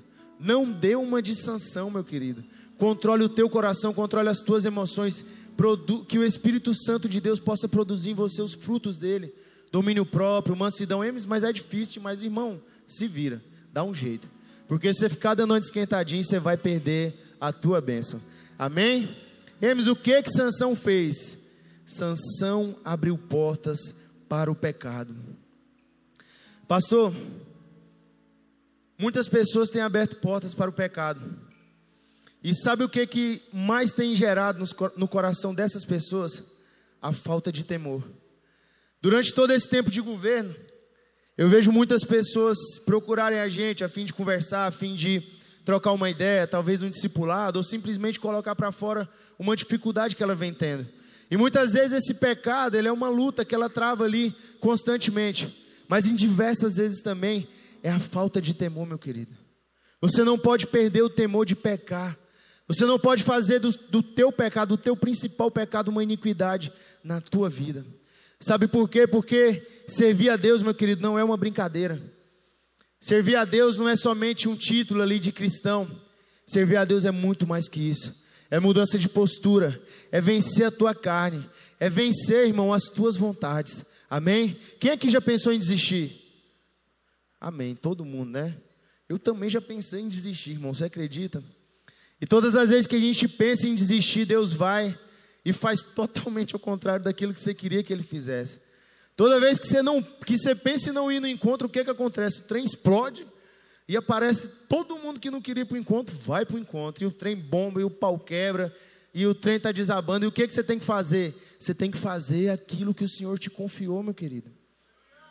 Então entenda uma coisa, pare de fugir, pare de virar as costas para aquilo que Deus tem para a tua vida. Não seja um hipócrita, meu querido. Seja verdadeiro consigo mesmo. Pare de viver uma vida de faz de conta. Nós precisamos ter cuidado com o que, Com os, lugar, com os lugares que a gente frequenta. Nós precisamos ter, ter cuidado com as pessoas que a gente anda, meu querido. E Sansão, durante toda a caminhada dele ali, são três capítulos, se não me engano, ali dentro de Juízes, que falam a respeito da vida de Sansão. E o cara andava em tudo quanto era bimboca, andava caçando briga, andava no, no meio da prostituição, andava pegando mulher. O cara estava bagaceira, meu querido. E aí você está aqui hoje, você está desse jeito, você está com um pé aqui na igreja, um pé lá fora. Você não pode ver uma menininha bonitinha, você não pode ver um gatinho que você está querendo já se enrabichar para o lado dele. Aí você pensa, não, é só uma pecadinha, é só um pecadinho. Irmão, não é só um pecadinho, meu querido. Você precisa ter temor. A palavra de Deus da época de Sansão é a mesma de hoje, meu querido. E hoje você é um nazireu aqui nesse lugar. Você é uma pessoa separada para fazer aquilo que o Senhor te confiou. E aí você está debaixo da liderança dessa igreja, você está debaixo de uma promessa, de uma profecia de que essa igreja vai ganhar 10% ou mais de senador Canedo. O que você fez para que isso aconteça? Muitas pessoas desejam liderar a célula, muitas pessoas desejam cuidar de vidas, mas não estão dispostas a pagar o preço que isso traz. Ela está procurando mais o título. Tem pessoas que me procuram para abrir uma célula, oh, me ajuda, faz isso, que não sei o quê. Mas aí quando você vai ver, a pessoa ela não está pronta para ser líder. Você sabe por que, que ela não está pronta? Porque ela está procurando um título, irmão. Entenda uma coisa: você nunca vai precisar de um título de pastor, ou de governante, ou de líder de cela, para você fazer algo para Deus. Quando eu entrei aqui, eu entendi que aquilo que eu tinha vivido com Deus não tinha valido de nada. Eu me dei a oportunidade de reaprender tudo novamente. E todas as pessoas que eu conheço que chegam talvez ali com a caminhada, com a trajetória, o conselho que eu dou é esse: irmão, recomeça. Irmão, foi massa o que você viveu, foi massa o que você passou, mas entenda uma coisa: é hora de recomeçar. Porque aqui nessa igreja você tem a oportunidade de crescer espiritualmente de uma forma diferente, meu querido. Por quê? Porque aqui o povo é doido, o povo é diferentão mesmo. E aí você chega aqui, você acha que você sabe de uma coisa, só que não, meu querido, você é um eterno aprendiz na obra de Deus. E aí você começa a crescer em Deus, você começa a amadurecer na fé, e você entende que o que vale, irmão, o que mais vale é o teu coração sincero. E durante a minha caminhada, o que eu mais tenho visto são as pessoas se perderem no meio do caminho. Por quê, Miss? Porque, irmão, a não ser que você se converta e morra em um ano lá no, no fogo, você já está de boa, você subiu, mas de repente você vai passar 10, 20 anos, 30 anos da tua vida vivendo uma vida de crente, vivendo uma vida com Deus, e você vai precisar se reinventar todos os dias. Você vai precisar entregar a tua vida para Jesus todos os dias. Você vai precisar estar aqui no culto de todo o teu coração, meu querido, servindo a Deus e adorando Ele como se fosse a primeira vez. Amém? Toda vez que eu estou ali no encontro, eu falo para aquelas pessoas, para os trabalhadores, sejam para os intercessores, sirvam a Deus como se fosse a primeira vez. Não se perca, meu querido, no meio do caminho. Não se perca naquilo que o Senhor te entregou. Não se apegue àquilo que você fez, àquilo que Deus te usou para fazer. Não se apegue a nada disso. Se apegue somente em Jesus Cristo. Porque é só através dele, meu querido, que você vai encontrar a redenção verdadeira. Amém? Então entenda uma coisa. Vou beber uns 10 litros d'água aqui, vocês vão dando glória a Deus, amém? Esse buraco aqui está pequeno demais. Tenha temor a Deus. Respeite a palavra do Senhor. Amém? Porque é nessa palavra que você deve se agarrar. É no amor genuíno, é no amor de Jesus que você precisa colocar a tua confiança. Amém? Emes, acabou a ministração? Lógico que não, meu querido. Eu contei para você os três erros, os três piores erros de Sansão. Mas eu até coloquei aqui. Nada está tão ruim que não possa piorar. Emes, o que, que aconteceu? Irmão, aí veio o erro nível hard. E esse aí eu coloquei fora desses três erros. Por quê? Porque, irmão, um dos maiores erros de Sansão foi confiar em Dalila. Você sabe por quê? Porque mesmo depois ela dá todas as provas de que ela iria trair ele, ainda assim ele confiou nela. E eu vou te falar uma coisa, meu querido: maldito o homem que confia no homem. Você sabe por quê? Porque você está aqui dentro da igreja e você está com pessoas, irmão. E a gente é BO, meu querido. Nós temos problemas, nós temos falhas. Então não se apegue a pessoas, porque as pessoas podem errar. As pessoas um dia podem falhar contigo. Mas Jesus, meu querido, ele não fala, não falha. Jesus ele é o plano perfeito. E Jesus todas as vezes ele está lá, de braços abertos, para nos receber. E a palavra vai nos dizer lá em Juízes 16, do 4 ao 7. Vamos agora ler um pouquinho aí, um pouco mais do que Sansão viveu. É, eu coloquei aqui Juízes 16, do 4 ao 7. Amém. A palavra vai nos dizer, nos dizer assim: Depois dessas coisas, ele se apaixonou por uma mulher do vale de Sorek chamada Dalila. Amém, irmão? Não se apaixone por uma Dalila. Vai dar errado, eu estou te falando. Os líderes dos filisteus foram dizer a ela: Veja se consegue induzi-la a mostrar para você o segredo da sua grande força. E como poderemos dominá-lo para que o amarremos e subjuguemos? Cada um de nós dará a você 13 quilos de prata. Ele ia ganhar um dinheiro bom, irmão, para soltar essa informação. E aí a gente vai passar agora um pouco mais aqui no sexto, amém? A palavra nos diz assim: Disse, pois, Dalila Sansão: Conte-me, por favor, de onde vem a sua grande força e como você pode ser amarrado e subjugado. Aí o que mais me intrigou, antes eu nunca, é, algum tempo atrás, antes não. É, um dia eu assisti um filme de Sansão e vi ele lá todo lascado. Eu falei, rapaz, por que, que Sansão foi confiar em Dalila? E antes de Sansão entregar aquela informação que a gente leu lá no início, Sansão enganou Dalila três vezes. E é o que a gente vai ler. Respondeu-lhe Sansão: Se alguém me amarrar com sete tiras de couro ainda úmidas, ficarei tão fraco como qualquer outro homem. Amém? Aí ele meteu o Miguel em Dalila, falou assim: Não, vou contar para ela só para ver o que, que vai rolar. E o que, que aconteceu? Então os líderes dos filisteus trouxeram a ela sete tiras de couro ainda úmidas. E Dalila o amarrou com elas. Tendo homens escondidos no quarto, ela o chamou: Sansão, os filisteus estão atacando. Mas ele arrebentou as tiras de couro como se fosse um fio de estopa posto perto do fogo. Assim não se descobriu de onde vinha a sua força. Amém? Então ele, ele, ele mentiu a primeira vez para Dalila. E aí ele já dava para ter percebido, cara, essa mulher está querendo alguma coisa comigo. E não é me amar. Ela está querendo me botar na chapada. Amém? E aí a gente vai lá para o 10. E o que, que a palavra nos diz? Disse Dalila Sansão. Imagina a voz da mulher. Você me faz de boba, mentiu para mim. Agora conte-me, por favor, como você pode ser amarrado. Irmão, olha só. O golpe está aí, irmão. Cai quem quer, né?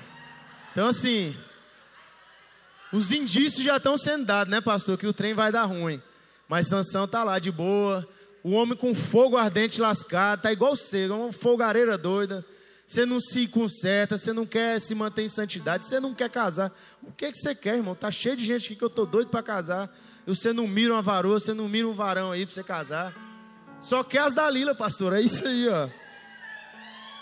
Vamos lá. Amém. Dali, aí ele disse: se me amarrarem firmemente com cordas que nunca tenham sido usadas, ficarei tão fraco como qualquer outro homem. Dalila o amarrou com cordas novas. Depois, tendo homens escondidos no quarto, ele a chamou. Aí você já pensa, cheio de homem lá dentro do quarto, o cara estava tão cego que ele não estava vendo nada disso.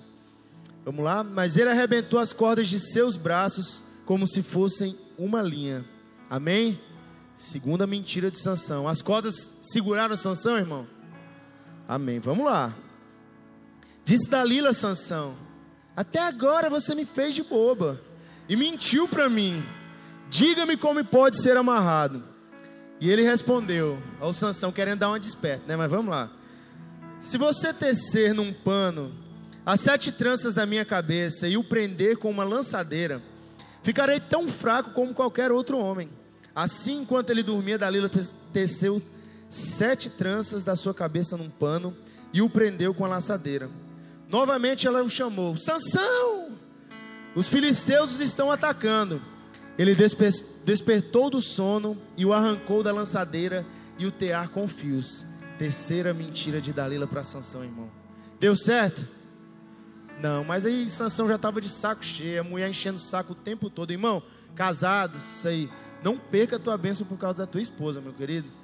Esposas, não percam a bênção de vocês por causa do marido de vocês. Amém? E aí agora a gente vai lá para o 15. Dalila de novo, né? Então ela lhe disse: Como você pode dizer que me ama se não confia em mim? Essa é a terceira vez que você me fez de bobo e não contou o segredo da sua grande força. Importunando o tempo todo, ela o cansava dia após dia, ficando ele a ponto de morrer. É o que a gente falou lá no início. O cara estava tão grilado, que ele estava doido, era para se jogar num buraco lá e morrer, porque não aguentava essa mulher. E aí ele lhe contou o segredo, que jamais se passou navalha em minha cabeça, e disse ele: Sou nazireu desde o ventre materno. Se fosse rapado o cabelo da minha cabeça, minha força se afastaria de mim. E Sansão entrega o grande segredo dele. Mais adiante no 19, fazendo-o dormir no seu colo, ela chamou um homem para cortar as sete tranças do cabelo dele. E assim começou a subjugá-lo, e a sua força o deixou. Então ela chamou: Sansão, os filisteus estão atacando. Ele acordou do sono e pensou: mais um erro de Sansão. Sairei como antes e me livrarei. Mas não sabia que o Senhor o tinha deixado. Então os filisteus os prenderam. Vou deixar para o final. O que que Sansão falou? Sairei como antes e me livrarei. Vamos lá. A força de Sansão vinha de onde, gente?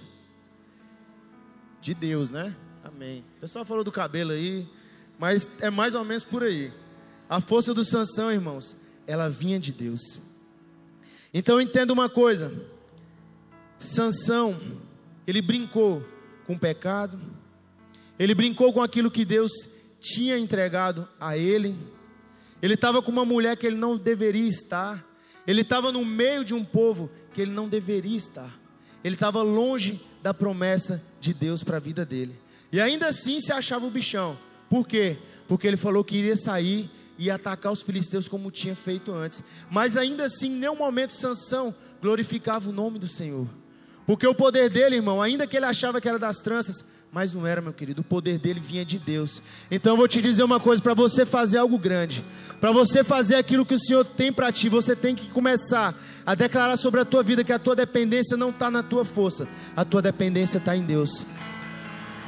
Creia nisso, meu querido. Só Deus tem poder para mudar a tua vida. Só Deus tem poder para transformar a tua vida. Amém, meu querido. E o que, que acontece com Sansão?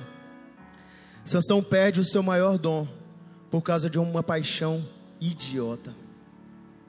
E aí você já saiu da igreja umas três, quatro vezes, ou às vezes uma, duas, eu não sei, né? Não conheço a sua vida, mas você está aqui, você é brasileira, você não desiste nunca. Mas toda vez você larga as coisas de Deus, você larga a casa de Deus, você larga a obra de Deus por causa de uma paixão idiota.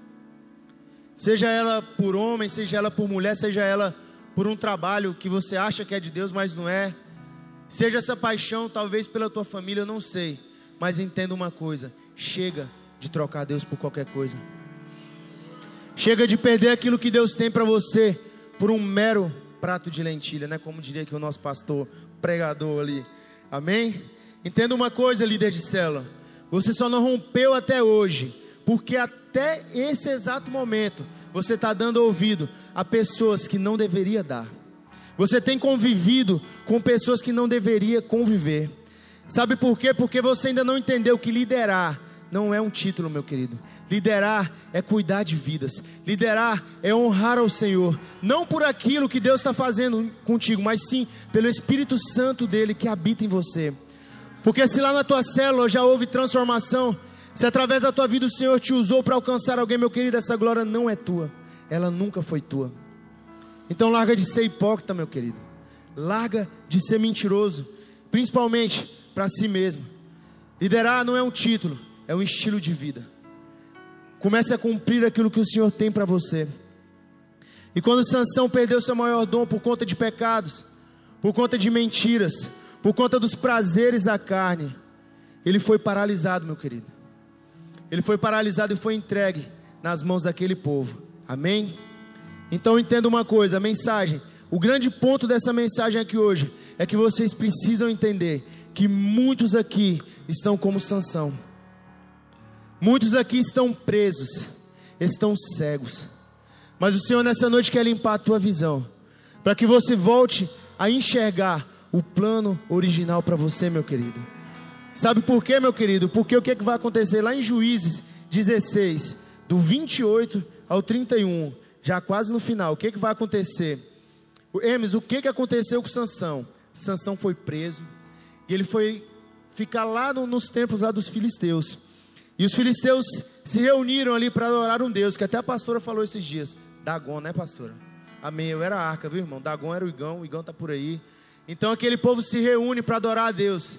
E aonde que Sansão estava? Sansão estava lá embaixo, igual um jumento, empurrando uma roda lá, ó. E Sansão estava sendo humilhado dia após dia. Sansão tinha virado o quê, Motivo de chacota. Sabe por quê? Porque ele foi fraco. Sabe por que, que você não é mais usado por Deus como antes? Porque você é fraco.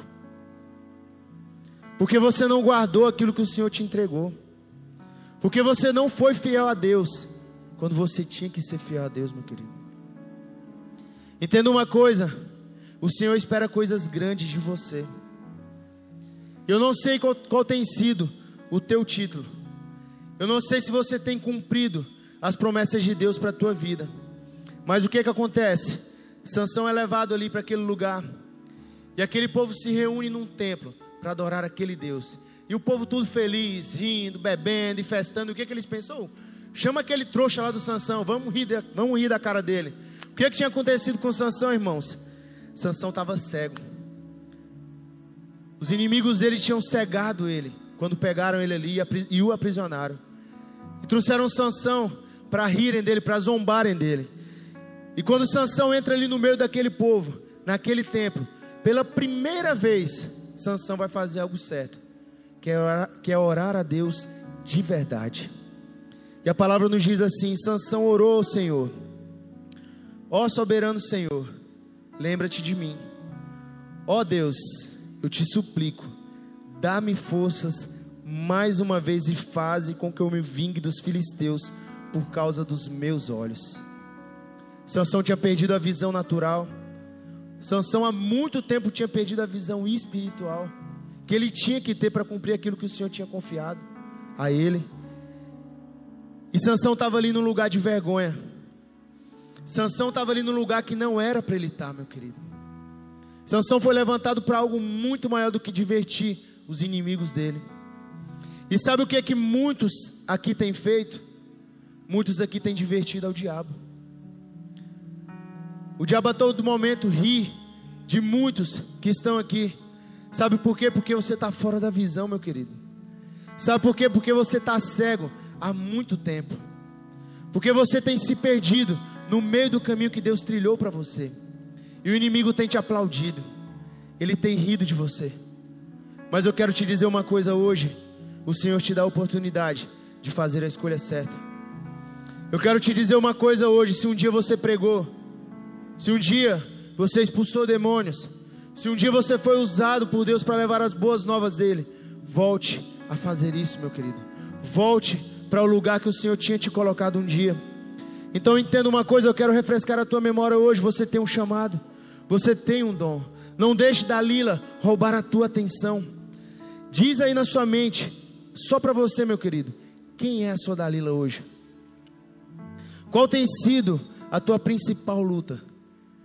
E se essa luta tem te derrubado?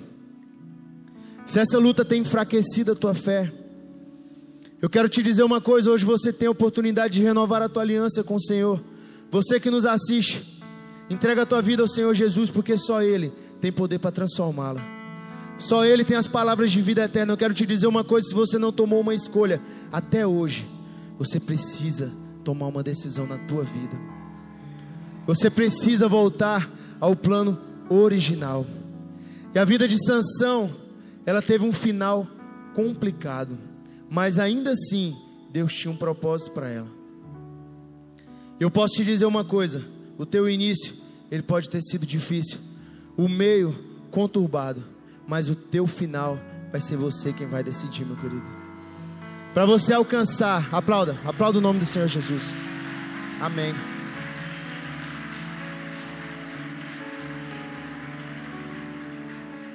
Teu caminho para chegar até aqui pode ter sido árduo. Eu, eu, come, eu conversava com o irmão antes do início do culto. E ele me falava que toda a família dele tem atacado ele, tem menosprezado ele, ele tem sido chutado de dentro da, do meio dele, de dentro da parentela dele. Talvez por conta dos erros que ele cometeu lá atrás. Mas ele disse para mim que a partir de hoje ele queria tomar uma decisão diferente. Ele queria fazer aquilo que ele ainda não tinha feito. E você pode ter certeza que essa mesma família que menosprezou ele, amanhã vai estar lá honrando a vida dele, pelo que ele tomou de decisão. E a tua decisão ela não pode ficar só nas palavras. Você não pode ficar só nas boas intenções, meu querido. Você tem que agir, papai. Você tem que agir, meu querido. Você tem que começar a viver aquilo que Deus tem para você. Você precisa voltar ao plano original. E nos três capítulos ali em Juízes que falam sobre Sansão, a única vez que ele fez uma oração de verdade foi nesse exato momento. E ele não tinha feito isso durante toda a sua vida.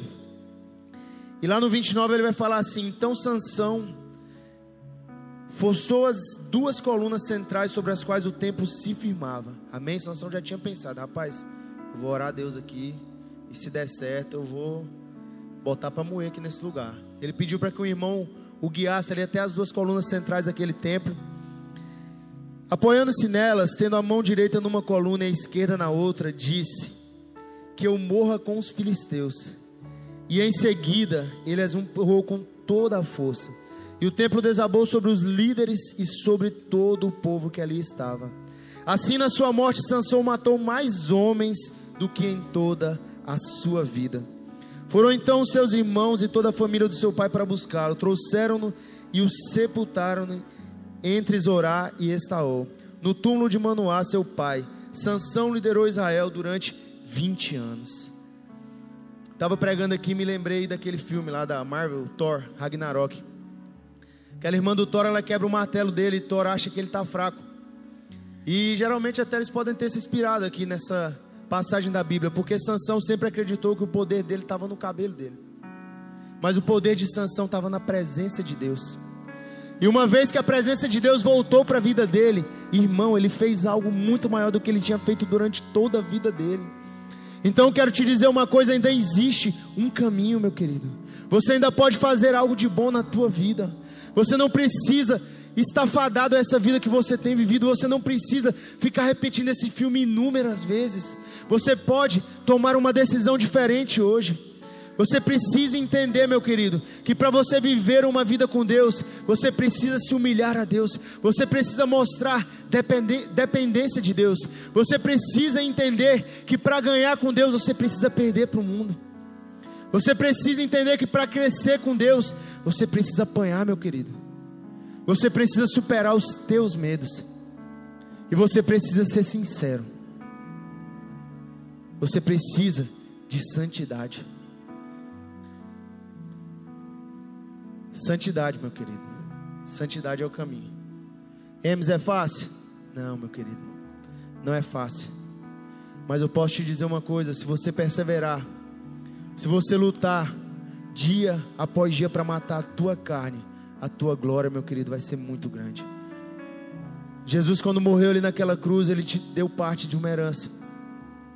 Então entenda uma coisa: você precisa hoje vencer os teus medos.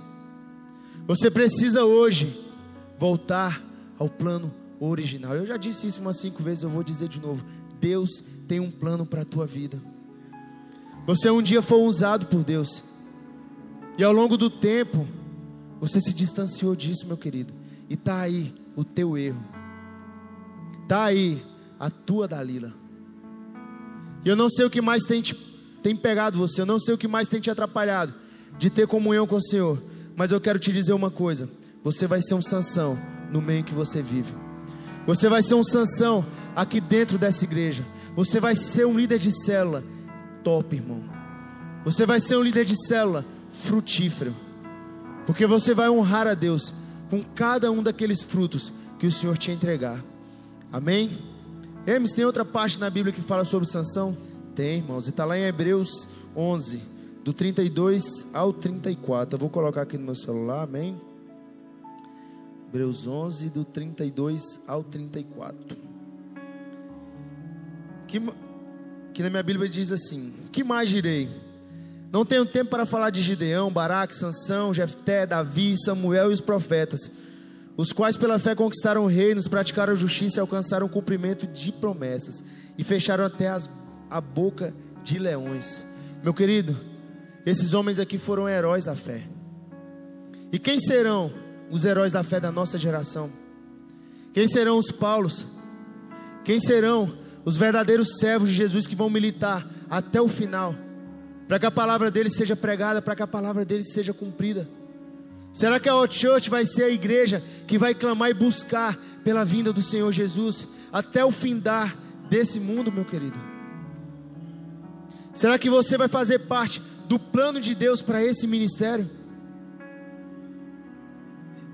Você precisa compreender isso, meu querido.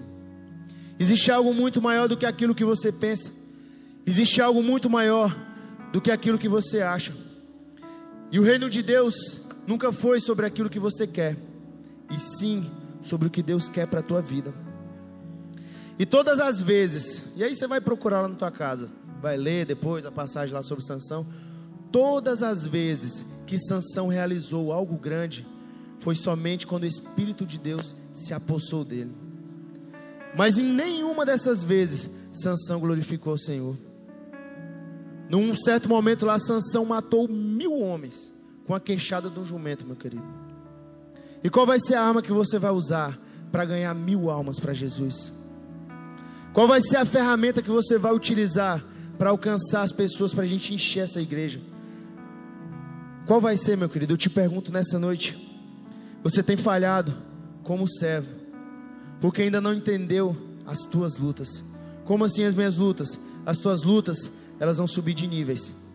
Um dia você entra aqui, você é discípulo, você é uma ovelha, depois você passa a liderar.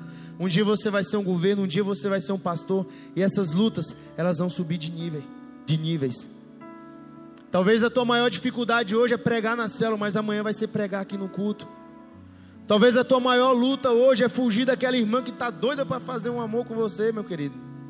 Mas amanhã pode vir uma luta muito pior do que isso. E você precisa estar tá preparado, meu querido. Você precisa vigiar e orar. E Sansão não fez isso. Entenda uma coisa: você precisa engrossar o teu couro para que você possa viver o sobrenatural de Deus. Você precisa vencer a tua carne, meu querido. Você hoje vai acabar com a festa do diabo na tua vida. Você hoje vai derrubar as estruturas, as moradias que o diabo fez dentro da tua casa. Sabe por quê? Porque você vai se posicionar.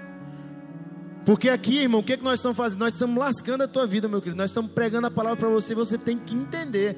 Você tem que ser constrangido. Que você sempre, que você sempre pode fazer algo a mais para Deus. Que tem sempre algo a mais que você pode entregar. Tem sempre um restinho de fôlego ali que você pode dar, meu querido. Amém? Mas eu estou cansado, eu estou só o bagaço, meu querido. Seja bem-vindo ao time. Se você anda, se você anda rouco, se você anda com sono, se você anda mais ou menos por aí, então você está no caminho certo, meu querido. Amém? Porque o reino de Deus nunca foi sobre facilidade, e sim sobre pagar um preço. A pouca intimidade que Sansão tinha com Deus o levou a viver uma vida dispersa, uma vida de poucas realiza realizações e um fim trágico. Quero dizer uma coisa para você: o plano de Deus para Sansão não era aquele.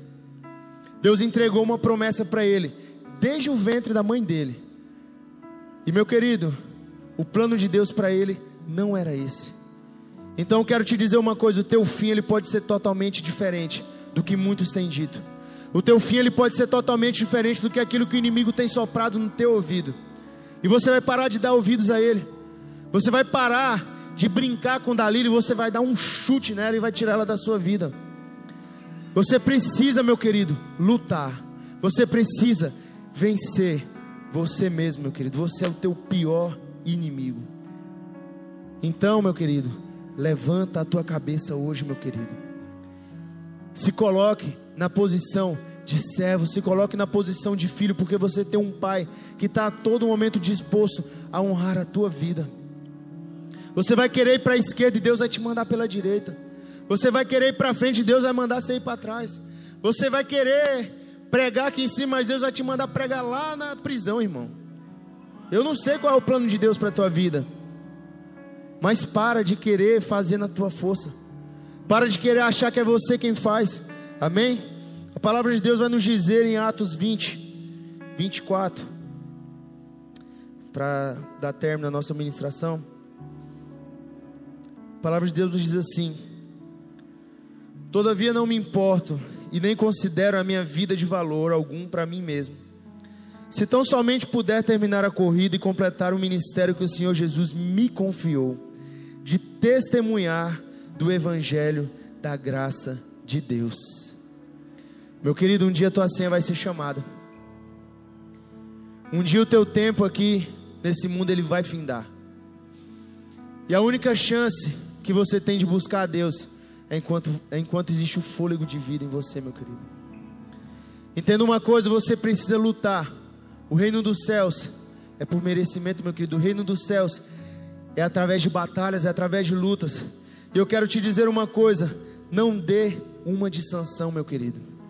Agora você já sabe o que fazer. Agora você já sabe qual caminho você deve tomar. Entenda uma coisa: não tema, não se acovarde naquilo que o Senhor quer entregar nas tuas mãos.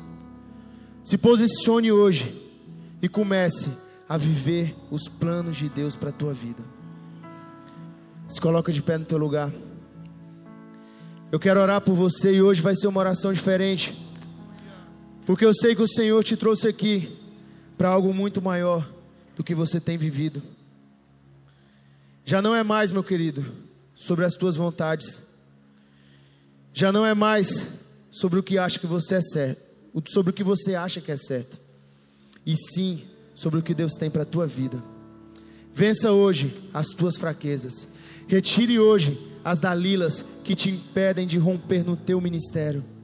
Retire hoje da tua vida todo o embaraço, toda a armadilha do diabo. Ei, você tem poder para repreender as, as armadilhas do diabo sobre a tua vida. Deus te deu um espírito, meu querido, um espírito de força, meu querido. Você não nasceu para ser um covarde. Você não nasceu para ser um medroso. Você nasceu para vencer. Você nasceu para triunfar sobre as obras do diabo. E eu quero te dizer uma coisa: ei, você é a igreja. Você, aonde você colocar as plantas dos teus pés, ali o Senhor estará.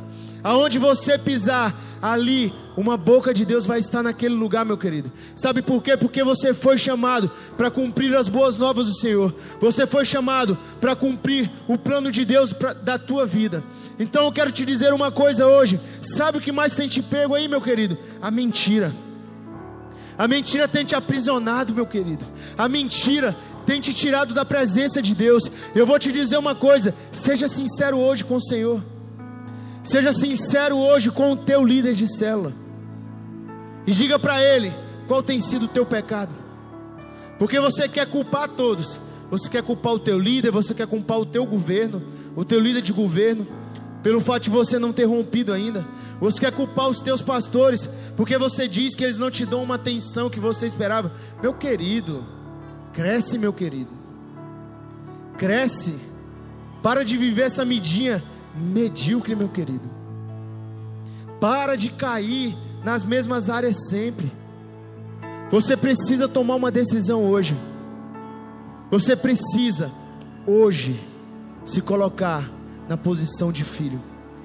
Porque eu posso te garantir uma coisa: o Senhor ele vai te usar. Você foi levantado hoje aqui nesse lugar como um juiz, como um libertador, e a tua função é liderar, a tua função é ganhar almas, a tua função é pregar o Evangelho, a tua função é servir a Deus de todo o teu coração. Então, a partir de hoje, deixa fluir na tua vida o poder de Deus, Deixe o Espírito Santo de Deus se manifestar aí através de você. Comece hoje a declarar sobre a tua casa. Comece hoje a declarar sobre a tua vida. Porque o Senhor vai te entregar algo grande. O Senhor vai te colocar no lugar de honra. E aonde foi o lugar da tua derrota, ali o Senhor vai te fazer triunfar. Deixa fluir o rio de Deus na tua vida. Começa hoje a se entregar verdadeiramente. Eu procurei. lugar. anos vai estar ministrando para nós a palavra de Deus. Uma salva de palmas. Seja bem-vindo, meu, meu padrinho. Glória a Deus. Tô achando que tem uns shorteando aí, viu? É nós, é nós. Amém. Pessoal, boa noite a todos, a paz do Senhor. Eu estou muito feliz de estar aqui com vocês, eu estou muito feliz por essa oportunidade, porque eu sei que o Senhor preparou algo grande para essa noite. Antes da gente iniciar a mensagem, eu queria fazer uma oração com vocês. E nessa oração, além de apresentar a mensagem, apresentar nosso outside, eu queria que vocês apresentassem a vida do, do nosso irmão Magno, que nós emprestamos ele ali para passar uns dias ali naquele local, pregando a palavra, ganhando almas para o Senhor Jesus. E nós sabemos que no dia 26 ele tem uma guerra para travar aí, nós sabemos que a vitória já foi dada para ele. Amém? Então nesse momento eu peço que você curva a tua cabeça.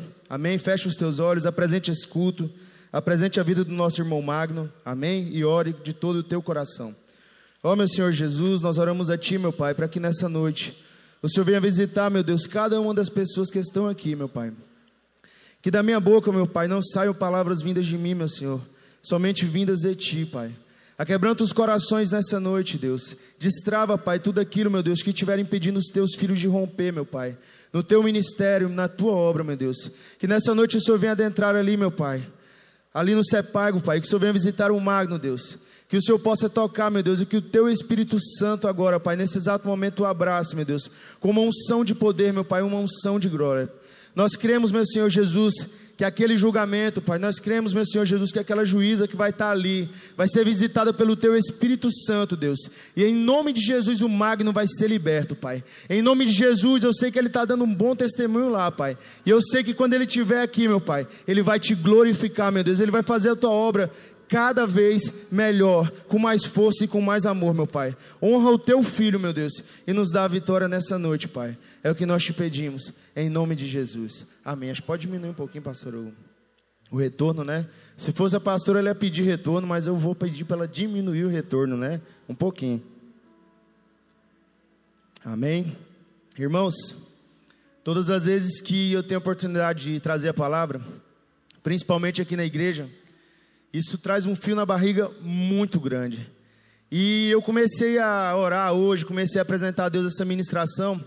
E esse fio na barriga não era pelo medo de errar, e sim pelo medo de não dar conta de transmitir aquilo que o Senhor quer falar hoje, através aqui da minha boca. Quando eu orava mais cedo, o Senhor ministrava o meu coração. E eu recebi muito, eu apanhei muito. E hoje a gente vai falar de um cara que era gente como a gente, um cara que errou muito, eu nunca preguei sobre ele, mas há algum tempo o Senhor me incomoda para trazer essa mensagem. E se nós fôssemos dar um, um tema para essa mensagem hoje, esse tema seria não dê uma de Sansão. Amém? Quem aqui já ouviu falar sobre Sansão? Glória a Deus. Olha para o irmão que está do seu lado e fala assim, irmão, não dê uma de Sansão. Por favor, me ajuda.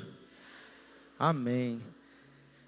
Sansão viveu num tempo onde os juízes eram usados por Deus. E foi um momento de turbulência, um momento onde o povo de Deus se esquecia rapidamente daquilo que Deus tinha feito. E todas as vezes que aquele povo se esquecia do Senhor, toda, todas as vezes que aquele povo deixava de estar na presença de Deus, vinha outro povo e os escravizava. Vinha outro povo e os maltratavam. E durante 40 anos, Israel ficou aprisionado ali. E escravizada pelos filisteus. E durante um tempo, após muito clamor, após muita oração, Deus mais uma vez levantou uma pessoa. E essa pessoa foi o 13 terceiro juiz de Israel. Essa pessoa foi Sansão. E um anjo de Deus visita a mãe de Sansão que para começar a melhorar o trem era estéreo e fala para ela que ela iria ter um filho. E esse filho, ele iria libertar Israel. Amém? E nós temos que entender uma coisa, aquela época era uma época de pecado uma época de infidelidade a Deus. E aquelas pessoas se encontravam escravas daquele povo, se encontravam escravas do pecado, idólatras, adorando outros deuses e deixavam de viver aquilo que o Senhor tinha para a vida deles. Então o Senhor trouxe Sansão aqui para esse mundo, para que durante aquele momento ele pudesse libertar, para que ele pudesse liderar aquele povo. Amém? E Sansão era diferente daquele povo, Emes, não, irmão, Sansão era igualzinho ele. Sansão era vida louca. O cara fez cagada demais. mas no final das contas ele conseguiu cumprir, ainda que não da forma que deveria ser, mas ele cumpriu aquilo que Deus tinha para a vida dele, amém? Quem aí está feliz com Jesus? Glória a Deus. A nossa mensagem ela está lá em Juízes 16, do 15 ao 19, amém? Eu vou acompanhar aqui na minha Bíblia, eu creio que Ezequiel já postou aí, amém? Ainda não, mas vai. Na verdade, Ezequiel está aqui, né? É o Felipe que está estagiando ali na, na projeção hoje, amém, pessoal? Quando eu ia orar para vocês, quase que eu falo assim: ora, fecha os teus olhos, os apoios vão começar a retirar as cadeiras, porque assim, vocês já sabem, né, gente? Semana que vem tem encontro, e vocês sabem que nós temos uma missão ali no encontro, e essa missão é top, irmão. Eu vou falar uma coisa para você: eu sou encontreiro velho, eu não perco encontro, não. Então se prepara, church, se prepara, porque o Senhor vai fazer algo grande nesse final de semana. Para variar, as vagas de trabalhador, as vagas de encontristas estão sendo disputadas na unha, na pancada. Se a Cris não siga os guardiões, está tendo trabalho para segurar essas vagas, amém? Então, assim, se prepara porque o Senhor vai fazer algo muito grande na vida de muitos aqui. Vamos ler a palavra? Vou começar a dar um spoiler aqui do que foi a vida de Sansão, um pouco ali da parte final da vida dele, mas a gente vai falar bastante sobre ele, bastante sobre o que ele viveu, bastante sobre as falhas que ele teve ali como servo, como libertador daquele povo. A palavra vai nos dizer assim, a minha versão NVI, NVI. Eu creio que todo mundo já encontrou, é, Juízes 16, do 15 ao 19. Aqui na minha Bíblia diz assim: Então ela lhe disse: como você pode dizer que me ama se não confia em mim? Quem estava falando isso? Dalila, meu querido. Dalila é B.O., irmão. Hoje nós vamos falar de umas Dalila aí. Esta é a terceira vez que você me fez de boba e não contou o segredo da sua força. Olha a mulher querendo arrancar a informação do cara. Mulher, irmãos, os homens aí de plantão, fica ligado que mulher sabe como conversar com a gente. Geralmente ela contorna a situação, geralmente ela dá um jeito de enrolar a gente. A gente sabe que nós somos espertos, mas as mulheres, elas dão um nó na gente, amém? Vamos lá. Importunando o tempo todo, ela o cansava dia após dia, ficando ele a ponto de morrer, meu Deus. Sansão queria até morrer, irmão. Imagina ele lá deitado no sofá e Dalila o tempo todo enchendo o saco. Me conta isso, me fala qual é o segredo da sua força. E o bobão lá, assim, né, querendo dar uma de bichão. Só que não, meu querido. Mais para frente ele ia cair ali na, na conversa dela. E lá no 17, a palavra nos diz assim: Por isso, ele lhe contou o segredo. Jamais se passou navalha em minha cabeça, disse ele, pois sou nazireu desde o ventre materno. Emes, o que, que é nazireu? Irmão, Sansão era um nazireu porque ele era uma pessoa que tinha sido separada desde o ventre da mãe dele. E para que ele cumprisse as promessas de Deus para a vida dele, ele tinha que cumprir algumas regrinhas ali, que geralmente ele gostava de quebrar essas regras, irmão. Ele fazia de tudo para quebrar elas, amém? Pois sou nazireu desde o ventre materno. Se fosse rapado o cabelo da minha cabeça, a minha força se afastaria de mim, e eu ficaria tão fraco como qualquer outro homem. Quando Dalila viu que Sansão lhe tinha contado todo o segredo, enviou esta mensagem aos líderes dos filisteus: Subam mais esta vez, pois ele me contou o segredo. Dalila passou um WhatsApp lá para o pessoal, falou: Pode vir que agora, agora acho que vai dar certo. Os líderes dos filisteus voltaram a ela, levando a prata. Fazendo-o dormir no seu colo, ela chamou o homem para cortar as sete tranças do cabelo dele. Dalila está lá, alisando Sansão, do jeitinho que ele gosta, botou uma musiquinha de fundo. Ela pensou: não vou poder cortar, porque se eu me mexer, Sansão vai saber que eu vou estar tá cortando o cabelo dele. Então ela trouxe os caras, deixou a porta meio aberta lá, os caras entraram. É, chamou um homem para rapar as, um homem para cortar as sete tranças do cabelo dele, e assim começou a subjugá-lo. E a sua força o deixou. Amém, meu querido? Falei para vocês que nós ia dar um spoiler um pouco do que Sansão viveu. E Sansão ele tinha uma promessa. Você tem uma promessa. E por muitas vezes a gente pega outras direções. A palavra de Deus nos diz que a gente não deve olhar nem para a direita nem para a esquerda, e sim em direção a Deus. E durante um tempo das nossas vidas, eu creio que foi assim na minha, foi assim na, na vida de muitos de vocês. Você decide pegar outras rotas, pegar outros caminhos que te levam para longe daquilo que Deus te entregou como ministério, para longe daquilo que Deus te entregou como dom. E por muitas vezes Sansão fez isso. Sansão, Deus tinha um projeto, Deus tinha um plano para a vida dele. Mas para que esse plano se cumprisse, Sansão devia seguir as instruções que Deus tinha dado. E quando a gente escuta esse diálogo, o que, que aconteceu ali na, na casa deles, ali na mansão de Sansão, a gente entende que ele estava bem distante daquilo que ele tinha que cumprir e fazer para que as promessas de Deus se cumprissem na vida dele. E da mesma forma, irmãos, que, cres... que Sansão cresceu em força, ele também cresceu em irresponsabilidade. E Sansão ele adorava brincar com o pecado, ele adorava dar uma de esquentadinho, meio de bichão, e aquilo era errado. Você sabe por quê? Porque Sansão veio ao mundo único e exclusivamente com um propósito: libertar aquele povo daquele cativeiro. E nos dias de hoje, nós encontramos um Sansão, Emes. Cara, um Sansão não, mas você encontra um Roberto que luta constantemente para que essa obra esteja de pé. Você encontra uma Patrícia que está todo momento pilhadona lá, tal, daquele jeito, né, pastor? Para variar. E aí você sabe quando você pode chegar na pastora de boca ou não, aí você vai tranquilo, né? Porque quem conhece a pastora sabe. Mas Deus, ele levantou muitos sanções na nossa geração. E eu quero dizer uma coisa para vocês: Sansão, para muitos, ele não valia nada. Eu andei estudando, andei buscando, e Sansão, irmão, ele não era um cara forte, musculoso, assim como eu. Tipo assim, né? Porque faço academia, né? Só que não, né, pastor? Sansão, ele era um cara simprão, um cara assim como nós. É, quem olhava para ele não dava nada pelo cara. E é desse tipo de cara que Deus gosta. É desse tipo de mulher que Deus gosta.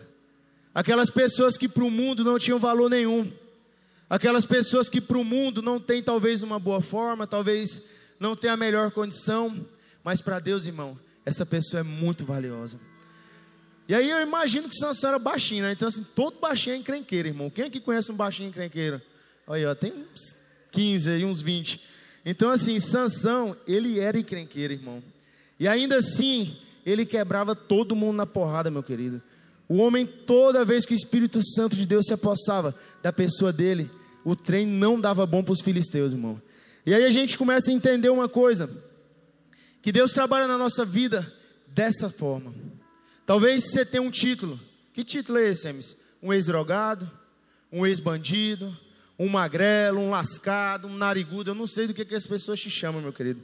Mas eu quero te dizer uma coisa: para Deus, você é um libertador. Para Deus, você é valioso e Ele te levanta hoje no meio do teu povo. Muitas vezes a gente fala de ganhar 10% de senador Canedo. E algum tempo atrás eu tive a oportunidade de pregar uma palavra, e nessa palavra eu disse: de que será que aquelas pessoas que estavam eram capazes de ganhar pelo menos 10% das pessoas que estavam ao redor dela? Pense nisso. Será que você é capaz de discipular 10% das pessoas que estão próximas a você? Deus hoje te levanta no meio em que você vive como um Sansão, como um libertador, como um juiz, ali na vida daquelas pessoas, para que você possa levar uma palavra de bênção. Emes, eu tenho poder para fazer isso? Não, meu querido, você não tem poder para fazer nada, papai. Mas o Espírito Santo de Deus que habita na tua vida te dá o poder suficiente para fazer aquilo que o Senhor espera de você. Amém, meu querido? Toma uma água aqui, porque tem que abrir esse buraco aqui direito, que está pequeno demais. Nós vamos falar de, dos três erros grotescos que Sansão cometeu. Amém? E aí eu não sei se você vai se identificar com algum desses erros. Geralmente eu fechei essa prova que eu me identifiquei com todos, né? Mas tudo bem. O primeiro erro que Sansão cometeu foi não ter cumprido de verdade o que Deus esperava dele. Por que Sansão não fez isso? Porque Sansão se aproximou muitas vezes de um cadáver, ele tomou vinho, ele teve relações sexuais com prostitutas, e isso era errado. Por quê, Emes? Porque ele era separado, meu querido. E aí você, quando aceita Jesus, você começa a entender uma coisa: que você, a partir desse momento, é separado para cumprir os planos de Deus para a tua vida. E muitas vezes a gente fala de se converter, e quando a gente fala de conversão, você entende que você, você pega a contramão daquilo que o mundo quer que você faça.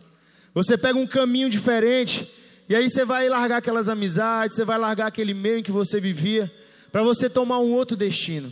E eu sei que esse destino muitas vezes ele não vai ser fácil.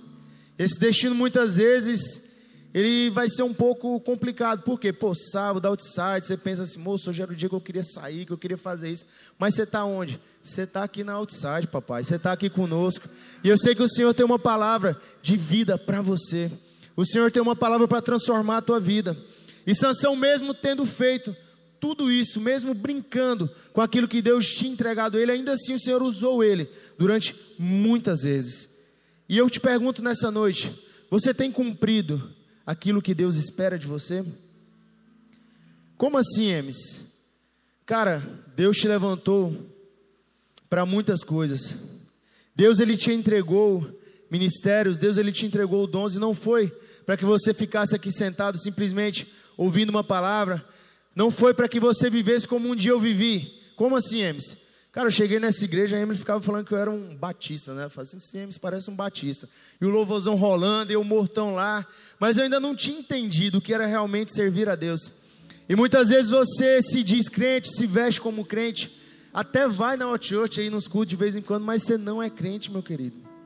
Sabe por quê? Porque você ainda não entendeu que não existe vida para você sem viver a vida que Deus te deu. Não existe um futuro para você sem cumprir aquilo que o Senhor tem para a tua vida. E desde o início eu sei que ninguém chegou para você e te disse que seria fácil, meu querido. Não é fácil viver uma vida com Deus. Mas eu quero te dizer uma coisa: é isso que você precisa de fazer, é isso que você tem que fazer.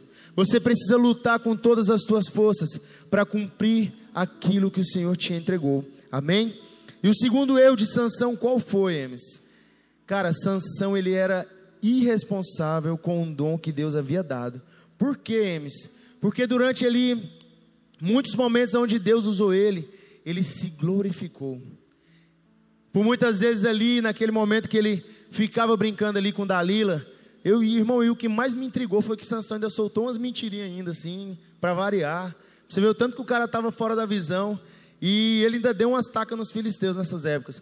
Mas ainda assim, Sansão, ele estava fora daquilo que Deus tinha para a vida dele. E além de se glorificar, o que que Sansão fazia, Emes? Sansão, ele era esquentadinho, irmão. E ele não conseguia controlar o seu temperamento. Eu sei que tem pessoas aqui que estão aqui na igreja já há bastante tempo, mas até hoje ainda caem nessa areazinha. Que área, Emes? Irmão, você não dá conta de controlar a sua língua. Você não dá conta de controlar a sua boca. Eu sou casado, irmão. Tem uma mulher que vive brigando comigo o tempo inteiro. Se eu for brigar com a Camila por tudo que ela briga comigo, não vai dar certo, né, amor? É melhor ficar calado, de boa, tal, segura a onda. Então, assim, se você tem problema com temperamento, se você tem problema com descontrole emocional que seja, irmão, se controla, meu querido. Não dê uma de sanção, meu querido. Controle o teu coração, controle as tuas emoções, que o Espírito Santo de Deus possa produzir em você os frutos dele. Domínio próprio, mansidão, mas é difícil, mas irmão, se vira dá um jeito.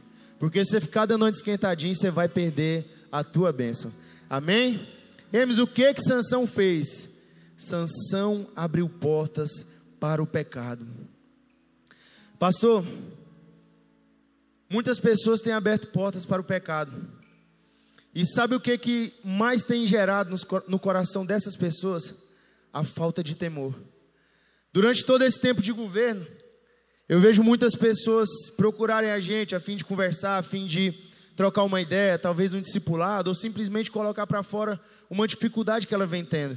E muitas vezes esse pecado, ele é uma luta que ela trava ali constantemente. Mas em diversas vezes também é a falta de temor, meu querido. Você não pode perder o temor de pecar. Você não pode fazer do, do teu pecado, do teu principal pecado, uma iniquidade na tua vida. Sabe por quê? Porque servir a Deus, meu querido, não é uma brincadeira. Servir a Deus não é somente um título ali de cristão. Servir a Deus é muito mais que isso. É mudança de postura, é vencer a tua carne, é vencer, irmão, as tuas vontades. Amém? Quem aqui já pensou em desistir? Amém. Todo mundo, né? Eu também já pensei em desistir, irmão. Você acredita? E todas as vezes que a gente pensa em desistir, Deus vai e faz totalmente ao contrário daquilo que você queria que ele fizesse. Toda vez que você não, que você pensa em não ir no encontro, o que que acontece? O trem explode e aparece todo mundo que não queria ir para o encontro, vai para o encontro, e o trem bomba, e o pau quebra, e o trem está desabando, e o que, que você tem que fazer? Você tem que fazer aquilo que o Senhor te confiou, meu querido. Então entenda uma coisa, pare de fugir Pare de virar as costas para aquilo que Deus tem para a tua vida. Não seja um hipócrita, meu querido. Seja verdadeiro consigo mesmo. Pare de viver uma vida de faz de conta. Nós precisamos ter cuidado com quemes, com os lugar, com os lugares que a gente frequenta. Nós precisamos ter, ter cuidado com as pessoas que a gente anda, meu querido. E Sansão, durante toda a caminhada dele ali, são três capítulos, se não me engano, ali dentro de Juízes, que falam a respeito da vida de Sansão. E o cara andava em tudo quanto era bimboca, andava caçando briga, andava no, no meio da prostituição, andava pegando mulher. O cara tava bagaceira, meu querido. E aí você está aqui hoje, você está desse jeito, você está com um pé aqui na igreja um pé lá fora. Você não pode ver uma menininha bonitinha, você não pode ver um gatinho que você está querendo já se enrabichar para o lado dele. Aí você pensa, não, é só uma pecadinha, é só um pecadinho. Irmão, não é só um pecadinho, meu querido. Você precisa ter temor. A palavra de Deus da época de Sansão é a mesma de hoje, meu querido. E hoje você é um nazireu aqui nesse lugar. Você é uma pessoa separada para fazer aquilo que o Senhor te confiou. E aí você está debaixo da liderança dessa igreja, você está debaixo de uma promessa, de uma profecia de que essa igreja vai ganhar 10% ou mais de senador Canedo. O que você fez para que isso aconteça?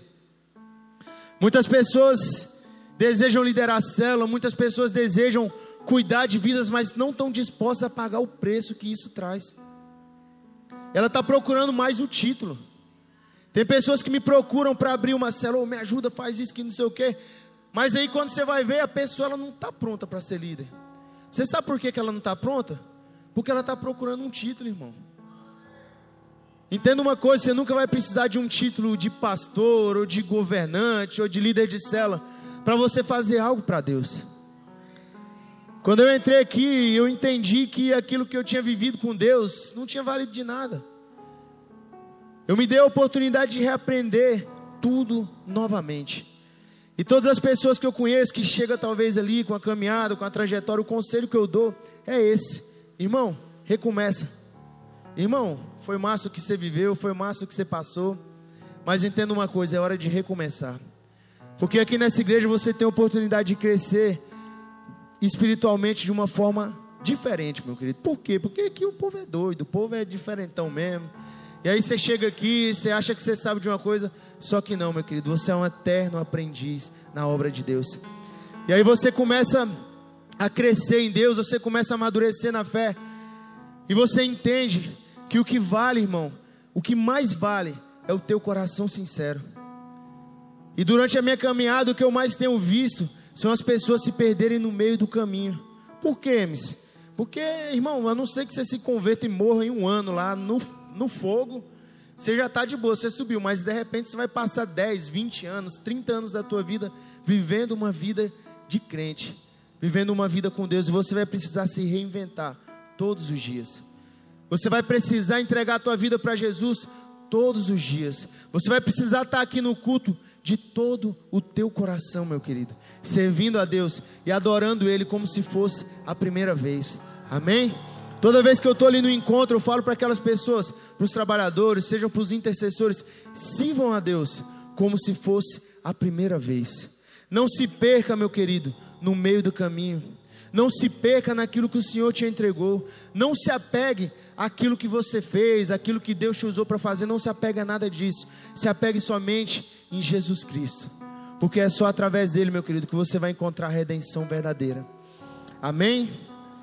Então entenda uma coisa. Vou beber uns 10 litros d'água aqui, vocês vão dando glória a Deus, amém? Esse buraco aqui está pequeno demais. Tenha temor a Deus.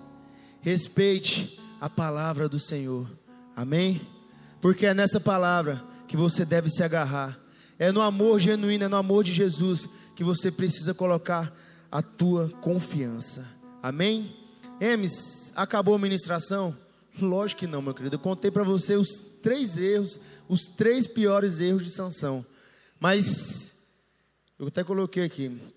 Nada está tão ruim que não possa piorar. Emes, o que, que aconteceu? Irmão, aí veio o erro nível hard. E esse aí eu coloquei fora desses três erros. Por quê? Porque, irmão, um dos maiores erros de Sansão foi confiar em Dalila. Você sabe por quê? Porque mesmo depois ela dá todas as provas de que ela iria trair ele, ainda assim ele confiou nela. E eu vou te falar uma coisa, meu querido: maldito o homem que confia no homem. Você sabe por quê? Porque você está aqui dentro da igreja e você está com pessoas, irmão. E a gente é BO, meu querido. Nós temos problemas, nós temos falhas. Então não se apegue a pessoas, porque as pessoas podem errar. As pessoas um dia podem falhar contigo. Mas Jesus, meu querido, ele não fala, não falha. Jesus, ele é o plano perfeito. E Jesus, todas as vezes, ele está lá, de braços abertos, para nos receber. E a palavra vai nos dizer lá em Juízes 16, do 4 ao 7. Vamos agora ler um pouquinho aí, um pouco mais do que Sansão viveu. É, eu coloquei aqui Juízes 16, do 4 ao 7. Amém. A palavra vai nos dizer, nos dizer assim: Depois dessas coisas, ele se apaixonou por uma mulher do vale de Sorek chamada Dalila. Amém, irmão? Não se apaixone por uma Dalila. Vai dar errado, eu estou te falando. Os líderes dos filisteus foram dizer a ela: Veja se consegue induzi-la a mostrar para você o segredo da sua grande força. E como poderemos dominá-lo para que o amarremos e subjuguemos? Cada um de nós dará a você 13 quilos de prata. Ele ia ganhar um dinheiro bom, irmão, para soltar essa informação. E aí a gente vai passar agora um pouco mais aqui no sexto, amém? A palavra nos diz assim: Disse, pois, Dalila Sansão: Conte-me, por favor, de onde vem a sua grande força e como você pode ser amarrado e subjugado. Aí o que mais me intrigou, antes eu nunca, é, algum tempo atrás, antes não. É, um dia eu assisti um filme de Sansão e vi ele lá todo lascado. Eu falei, rapaz, por que, que Sansão foi confiar em Dalila? E antes de Sansão entregar aquela informação que a gente leu lá no início, Sansão enganou Dalila três vezes. E é o que a gente vai ler. Respondeu-lhe Sansão: Se alguém me amarrar com sete tiras de couro ainda úmidas, ficarei tão fraco como qualquer outro homem. Amém? Aí ele meteu o Miguel em Dalila, falou assim: Não, vou contar para ela só para ver o que, que vai rolar. E o que, que aconteceu? Então os líderes dos filisteus trouxeram a ela sete tiras de couro ainda úmidas. E Dalila o amarrou com elas. Tendo homens escondidos no quarto, ela o chamou: Sansão, os filisteus estão atacando. Mas ele arrebentou as tiras de couro como se fosse um fio de estopa posto perto do fogo. Assim não se descobriu de onde vinha a sua força. Amém? Então ele, ele, ele mentiu a primeira vez para Dalila. E aí ele já dava para ter percebido, cara, essa mulher está querendo alguma coisa comigo. E não é me amar. Ela está querendo me botar na chapada. Amém? E aí a gente vai lá para o 10. E o que, que a palavra nos diz? Disse Dalila Sansão. Imagina a voz da mulher. Você me faz de boba, mentiu para mim. Agora conte-me, por favor, como você pode ser amarrado. Irmão, olha só. O golpe tá aí, irmão. Cai quem quer, né? Então, assim, os indícios já estão sendo dados, né, pastor? Que o trem vai dar ruim. Mas Sansão tá lá de boa. O homem com fogo ardente lascado, tá igual você, uma fogareira doida. Você não se conserta, você não quer se manter em santidade, você não quer casar. O que, que você quer, irmão? Tá cheio de gente aqui que eu tô doido para casar. Você não mira uma varoa, você não mira um varão aí para você casar. Só quer as Dalila, pastor. É isso aí, ó. Vamos lá. Amém. Dali, aí ele disse: Se me amarrarem firmemente com cordas que nunca tenham sido usadas, ficarei tão fraco como qualquer outro homem. Dalila o amarrou com cordas novas. Depois, tendo homens escondidos no quarto, ele a chamou. Aí você já pensa, cheio de homem lá dentro do quarto, o cara estava tão cego que ele não estava vendo nada disso. Vamos lá? Mas ele arrebentou as cordas de seus braços como se fossem uma linha. Amém? Segunda mentira de Sansão. As cordas seguraram Sansão, irmão? Amém. Vamos lá. Disse Dalila Sansão: Até agora você me fez de boba e mentiu para mim. Diga-me como pode ser amarrado. E ele respondeu ao Sansão, querendo dar uma desperta, né? Mas vamos lá. Se você tecer num pano as sete tranças da minha cabeça e o prender com uma lançadeira, ficarei tão fraco como qualquer outro homem. Assim, enquanto ele dormia, Dalila teceu sete tranças da sua cabeça num pano e o prendeu com a lançadeira. Novamente ela o chamou: Sansão! Os filisteus os estão atacando. Ele desper despertou do sono e o arrancou da lançadeira e o tear com fios. Terceira mentira de Dalila para Sansão, irmão. Deu certo? Não, mas aí Sansão já estava de saco cheio, a mulher enchendo o saco o tempo todo. Irmão, casados, isso aí. Não perca a tua bênção por causa da tua esposa, meu querido. Esposas, não percam a bênção de vocês por causa do marido de vocês. Amém? E aí agora a gente vai lá para o 15. Da Lila de novo, né? Então ela lhe disse: Como você pode dizer que me ama se não confia em mim? Essa é a terceira vez que você me fez de bobo e não contou o segredo da sua grande força. Importunando o tempo todo, ela o cansava dia após dia, ficando ele a ponto de morrer. É o que a gente falou lá no início. O cara estava tão grilado, que ele estava doido, era para se jogar num buraco lá e morrer, porque não aguentava essa mulher. E aí ele lhe contou o segredo, que jamais se passou na navalha em minha cabeça, e disse ele: Sou nazireu desde o ventre materno. Se fosse rapado o cabelo da minha cabeça, minha força se afastaria de mim. E Sansão entrega o grande segredo dele. Mais adiante no 19, fazendo-o dormir no seu colo, ela chamou um homem para cortar as sete tranças do cabelo dele. E assim começou a subjugá-lo, e a sua força o deixou. Então ela chamou: Sansão, os filisteus estão atacando. Ele acordou do sono e pensou: mais um erro de Sansão. Sairei como antes e me livrarei. Mas não sabia que o Senhor o tinha deixado. Então os filisteus os prenderam. Vou deixar para o final. O que que Sansão falou? Sairei como antes e me livrarei.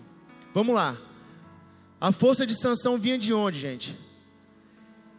De Deus, né? Amém. O pessoal falou do cabelo aí, mas é mais ou menos por aí. A força do Sansão, irmãos, ela vinha de Deus. Então entenda uma coisa. Sansão, ele brincou com o pecado. Ele brincou com aquilo que Deus tinha entregado a ele. Ele estava com uma mulher que ele não deveria estar. Ele estava no meio de um povo que ele não deveria estar. Ele estava longe da promessa de Deus para a vida dele. E ainda assim se achava o bichão.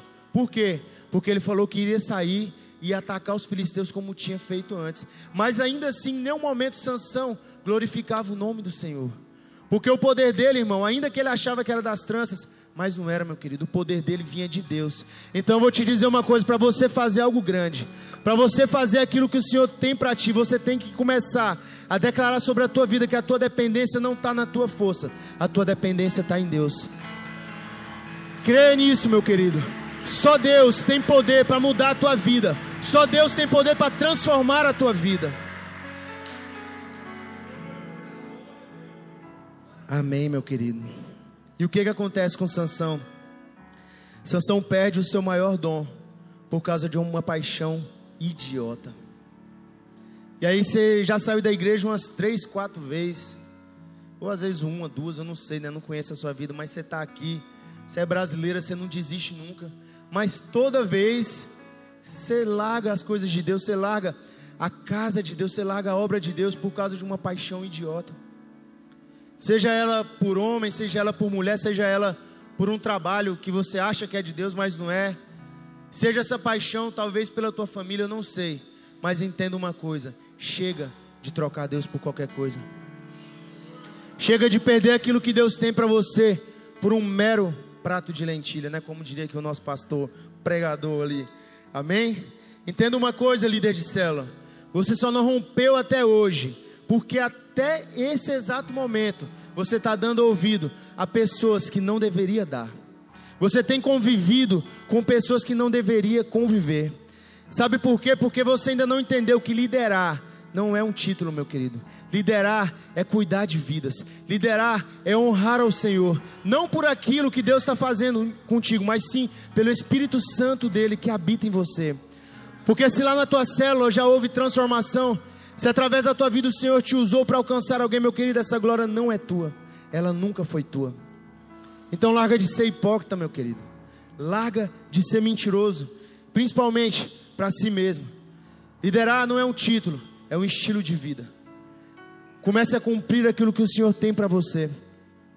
E quando Sansão perdeu seu maior dom por conta de pecados, por conta de mentiras, por conta dos prazeres da carne, ele foi paralisado, meu querido ele foi paralisado e foi entregue nas mãos daquele povo. Amém?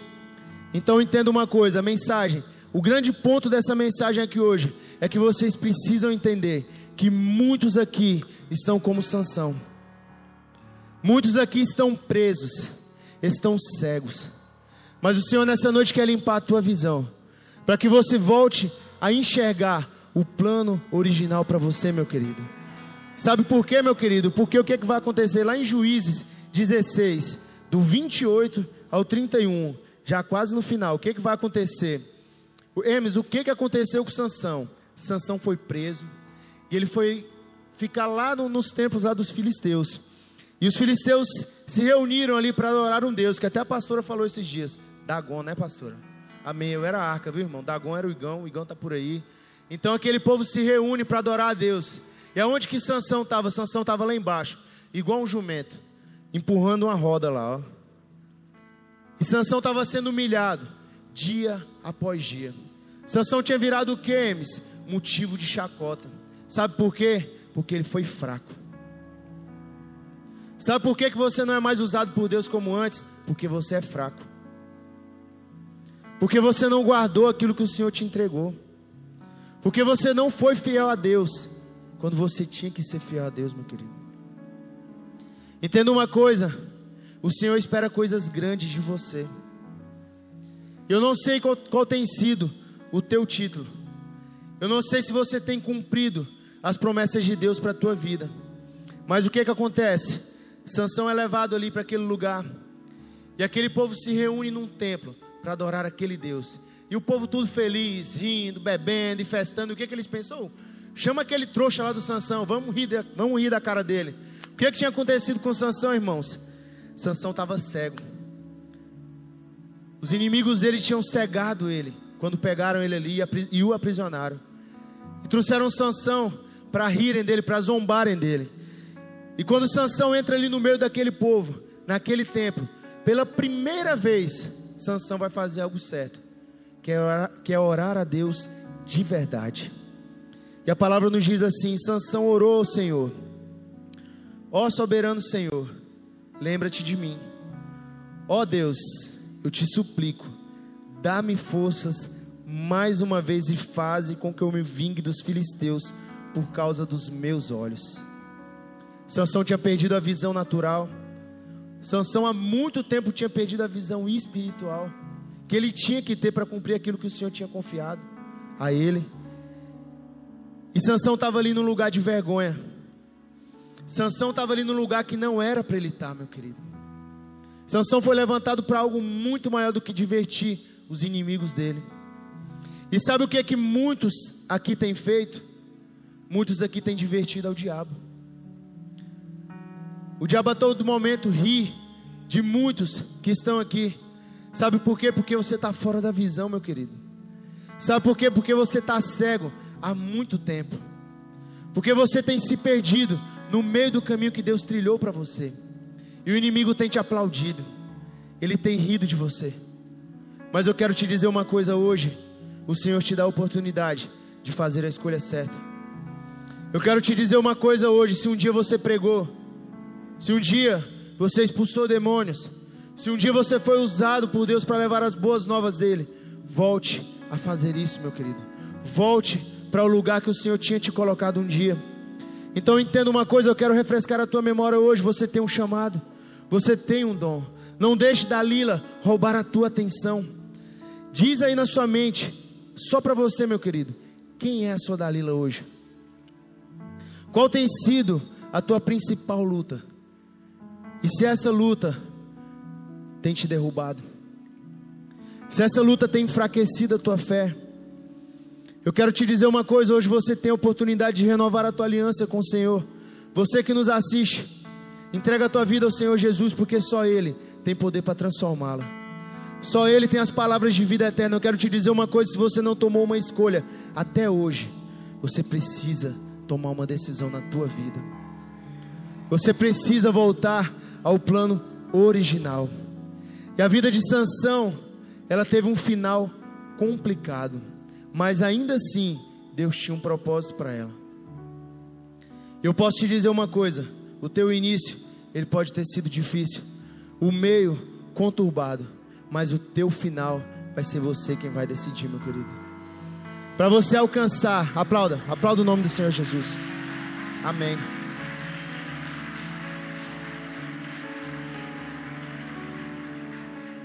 Teu caminho para chegar até aqui pode ter sido árduo.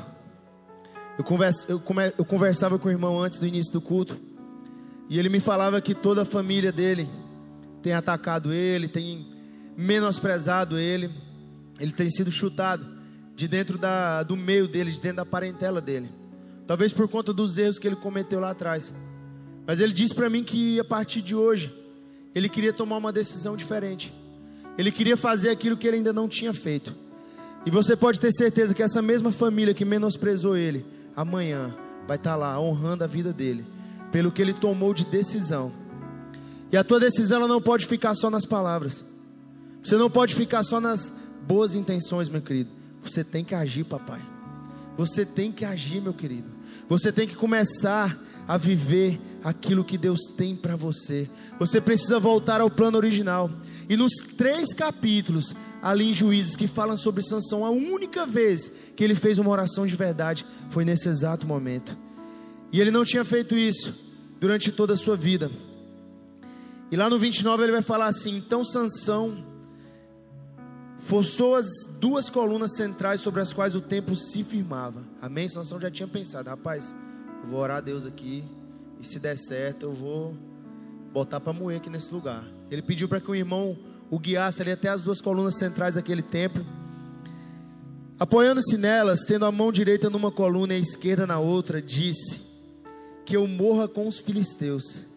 E em seguida, ele as empurrou com toda a força e o templo desabou sobre os líderes e sobre todo o povo que ali estava. Assim, na sua morte, Sansão matou mais homens do que em toda a sua vida. Foram então seus irmãos e toda a família do seu pai para buscá-lo, trouxeram-no e o sepultaram entre Zorá e Estaol, no túmulo de Manoá, seu pai. Sansão liderou Israel durante 20 anos. Estava pregando aqui, me lembrei daquele filme lá da Marvel, Thor, Ragnarok. Aquela irmã do Thor, ela quebra o martelo dele e Thor acha que ele está fraco. E geralmente até eles podem ter se inspirado aqui nessa passagem da Bíblia, porque Sansão sempre acreditou que o poder dele estava no cabelo dele. Mas o poder de Sansão estava na presença de Deus. E uma vez que a presença de Deus voltou para a vida dele, irmão, ele fez algo muito maior do que ele tinha feito durante toda a vida dele. Então quero te dizer uma coisa: ainda existe um caminho, meu querido. Você ainda pode fazer algo de bom na tua vida. Você não precisa estar fadado a essa vida que você tem vivido. Você não precisa ficar repetindo esse filme inúmeras vezes. Você pode tomar uma decisão diferente hoje. Você precisa entender, meu querido, que para você viver uma vida com Deus, você precisa se humilhar a Deus, você precisa mostrar dependência de Deus, você precisa entender que para ganhar com Deus você precisa perder para o mundo. Você precisa entender que para crescer com Deus, você precisa apanhar, meu querido. Você precisa superar os teus medos. E você precisa ser sincero. Você precisa de santidade. Santidade, meu querido. Santidade é o caminho. Emes é fácil? Não, meu querido. Não é fácil. Mas eu posso te dizer uma coisa: se você perseverar, se você lutar dia após dia para matar a tua carne, a tua glória, meu querido, vai ser muito grande. Jesus, quando morreu ali naquela cruz, ele te deu parte de uma herança. Então entenda uma coisa: você precisa hoje vencer os teus medos. Você precisa hoje voltar ao plano original. Eu já disse isso umas cinco vezes, eu vou dizer de novo. Deus tem um plano para a tua vida. Você um dia foi usado por Deus. E ao longo do tempo, você se distanciou disso, meu querido. E tá aí o teu erro. Tá aí a tua Dalila. E eu não sei o que mais tem, te, tem pegado você, eu não sei o que mais tem te atrapalhado de ter comunhão com o Senhor. Mas eu quero te dizer uma coisa: você vai ser um Sansão no meio que você vive. Você vai ser um Sansão aqui dentro dessa igreja. Você vai ser um líder de célula top, irmão. Você vai ser um líder de célula frutífero. Porque você vai honrar a Deus com cada um daqueles frutos que o Senhor te entregar. Amém? Hermes, tem outra parte na Bíblia que fala sobre Sansão? Tem, irmãos. E está lá em Hebreus 11, do 32 ao 34. Eu vou colocar aqui no meu celular, amém? Hebreus 11, do 32 ao 34. Que, que na minha Bíblia diz assim: Que mais direi? Não tenho tempo para falar de Gideão, Baraque, Sansão, Jefté, Davi, Samuel e os profetas, os quais pela fé conquistaram reinos, praticaram justiça alcançaram o cumprimento de promessas, e fecharam até as, a boca de leões. Meu querido, esses homens aqui foram heróis da fé. E quem serão os heróis da fé da nossa geração? Quem serão os Paulos? Quem serão os verdadeiros servos de Jesus que vão militar até o final? para que a palavra dele seja pregada, para que a palavra dele seja cumprida?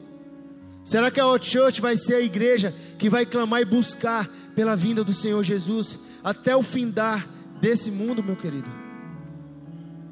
Será que você vai fazer parte do plano de Deus para esse ministério?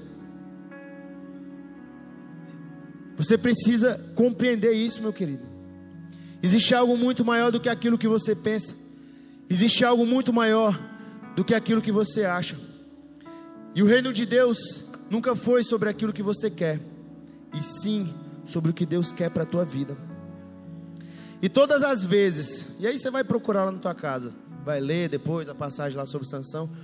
Todas as vezes que Sansão realizou algo grande, foi somente quando o Espírito de Deus se apossou dele. Mas em nenhuma dessas vezes Sansão glorificou o Senhor. Num certo momento lá, Sansão matou mil homens com a queixada de um jumento, meu querido. E qual vai ser a arma que você vai usar para ganhar mil almas para Jesus?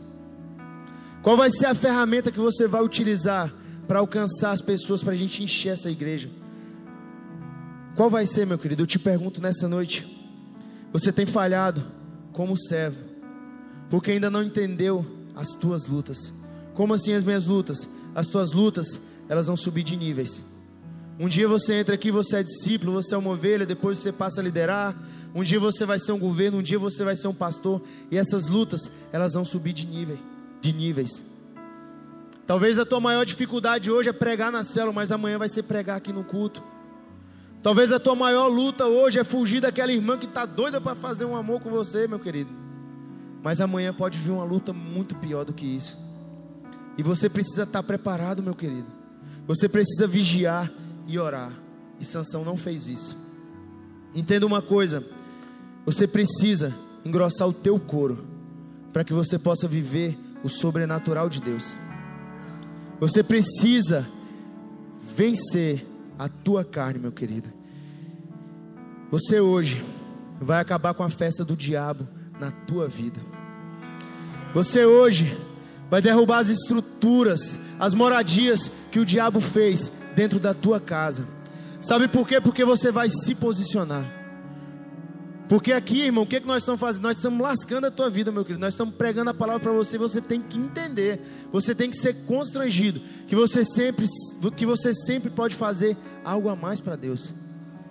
Que tem sempre algo a mais que você pode entregar. Tem sempre um restinho de fôlego ali que você pode dar, meu querido. Amém? Mas eu estou cansado, eu estou só o bagaço. Meu querido, seja bem-vindo ao time. Se você anda, se você anda rouco, se você anda com sono, se você anda mais ou menos por aí, então você está no caminho certo, meu querido. Amém? Porque o reino de Deus nunca foi sobre facilidade, e sim sobre pagar um preço. A pouca intimidade que Sansão tinha com Deus o levou a viver uma vida dispersa uma vida de poucas realiza realizações e um fim trágico. Quero dizer uma coisa para você: o plano de Deus para Sansão não era aquele. Deus entregou uma promessa para ele, desde o ventre da mãe dele. E meu querido, o plano de Deus para ele não era esse. Então quero te dizer uma coisa: o teu fim ele pode ser totalmente diferente do que muitos têm dito. O teu fim ele pode ser totalmente diferente do que aquilo que o inimigo tem soprado no teu ouvido. E você vai parar de dar ouvidos a ele. Você vai parar de brincar com Dalila você vai dar um chute nela e vai tirar ela da sua vida. Você precisa, meu querido, lutar. Você precisa vencer você mesmo, meu querido. Você é o teu pior inimigo. Então, meu querido, levanta a tua cabeça hoje, meu querido. Se coloque na posição de servo, se coloque na posição de filho, porque você tem um pai que está a todo momento disposto a honrar a tua vida. Você vai querer ir para a esquerda e Deus vai te mandar pela direita. Você vai querer ir para frente e Deus vai mandar você ir para trás. Você vai querer pregar aqui em cima, mas Deus vai te mandar pregar lá na prisão, irmão. Eu não sei qual é o plano de Deus para a tua vida. Mas para de querer fazer na tua força. Para de querer achar que é você quem faz. Amém? A palavra de Deus vai nos dizer em Atos 20, 24, para dar término à nossa ministração. A palavra de Deus nos diz assim: Todavia não me importo e nem considero a minha vida de valor algum para mim mesmo. Se tão somente puder terminar a corrida e completar o ministério que o Senhor Jesus me confiou, de testemunhar do Evangelho da graça de Deus. Meu querido, um dia tua senha vai ser chamada.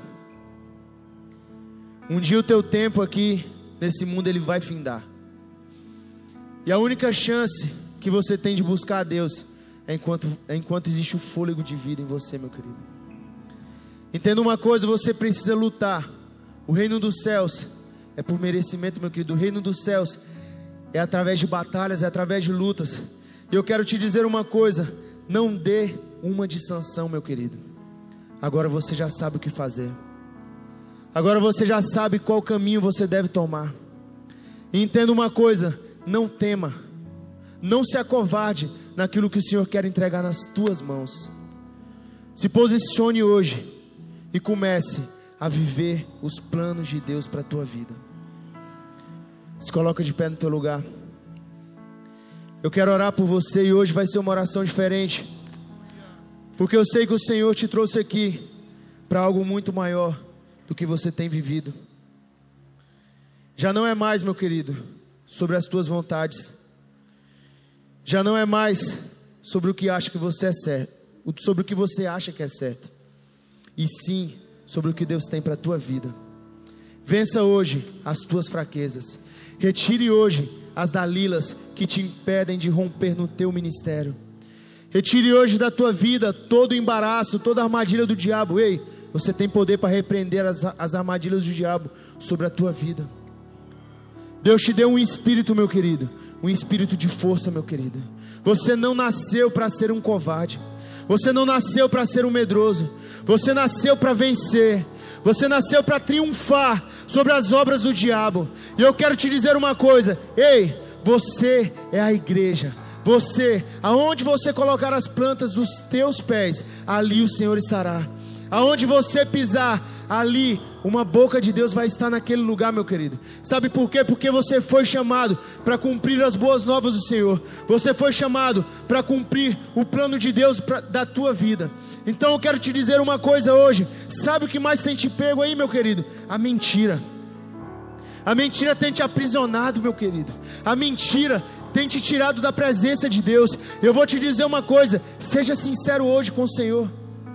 Seja sincero hoje com o teu líder de célula. E diga para ele qual tem sido o teu pecado. Porque você quer culpar todos. Você quer culpar o teu líder, você quer culpar o teu governo, o teu líder de governo, pelo fato de você não ter rompido ainda. Você quer culpar os teus pastores, porque você diz que eles não te dão uma atenção que você esperava. Meu querido, cresce, meu querido. Cresce. Para de viver essa midinha medíocre, meu querido. Para de cair nas mesmas áreas sempre. Você precisa tomar uma decisão hoje. Você precisa hoje se colocar na posição de filho. Porque eu posso te garantir uma coisa: o Senhor ele vai te usar. Você foi levantado hoje aqui nesse lugar como um juiz, como um libertador, e a tua função é liderar, a tua função é ganhar almas, a tua função é pregar o Evangelho, a tua função é servir a Deus de todo o teu coração. Então, a partir de hoje, deixa fluir na tua vida o poder de Deus, Deixa o Espírito Santo de Deus se manifestar aí através de você. Comece hoje a declarar sobre a tua casa. Comece hoje a declarar sobre a tua vida. Porque o Senhor vai te entregar algo grande. O Senhor vai te colocar no lugar de honra. E aonde foi o lugar da tua derrota, ali o Senhor vai te fazer triunfar. Deixa fluir o rio de Deus na tua vida. Começa hoje a se entregar verdadeiramente. Eu procurei outro lugar.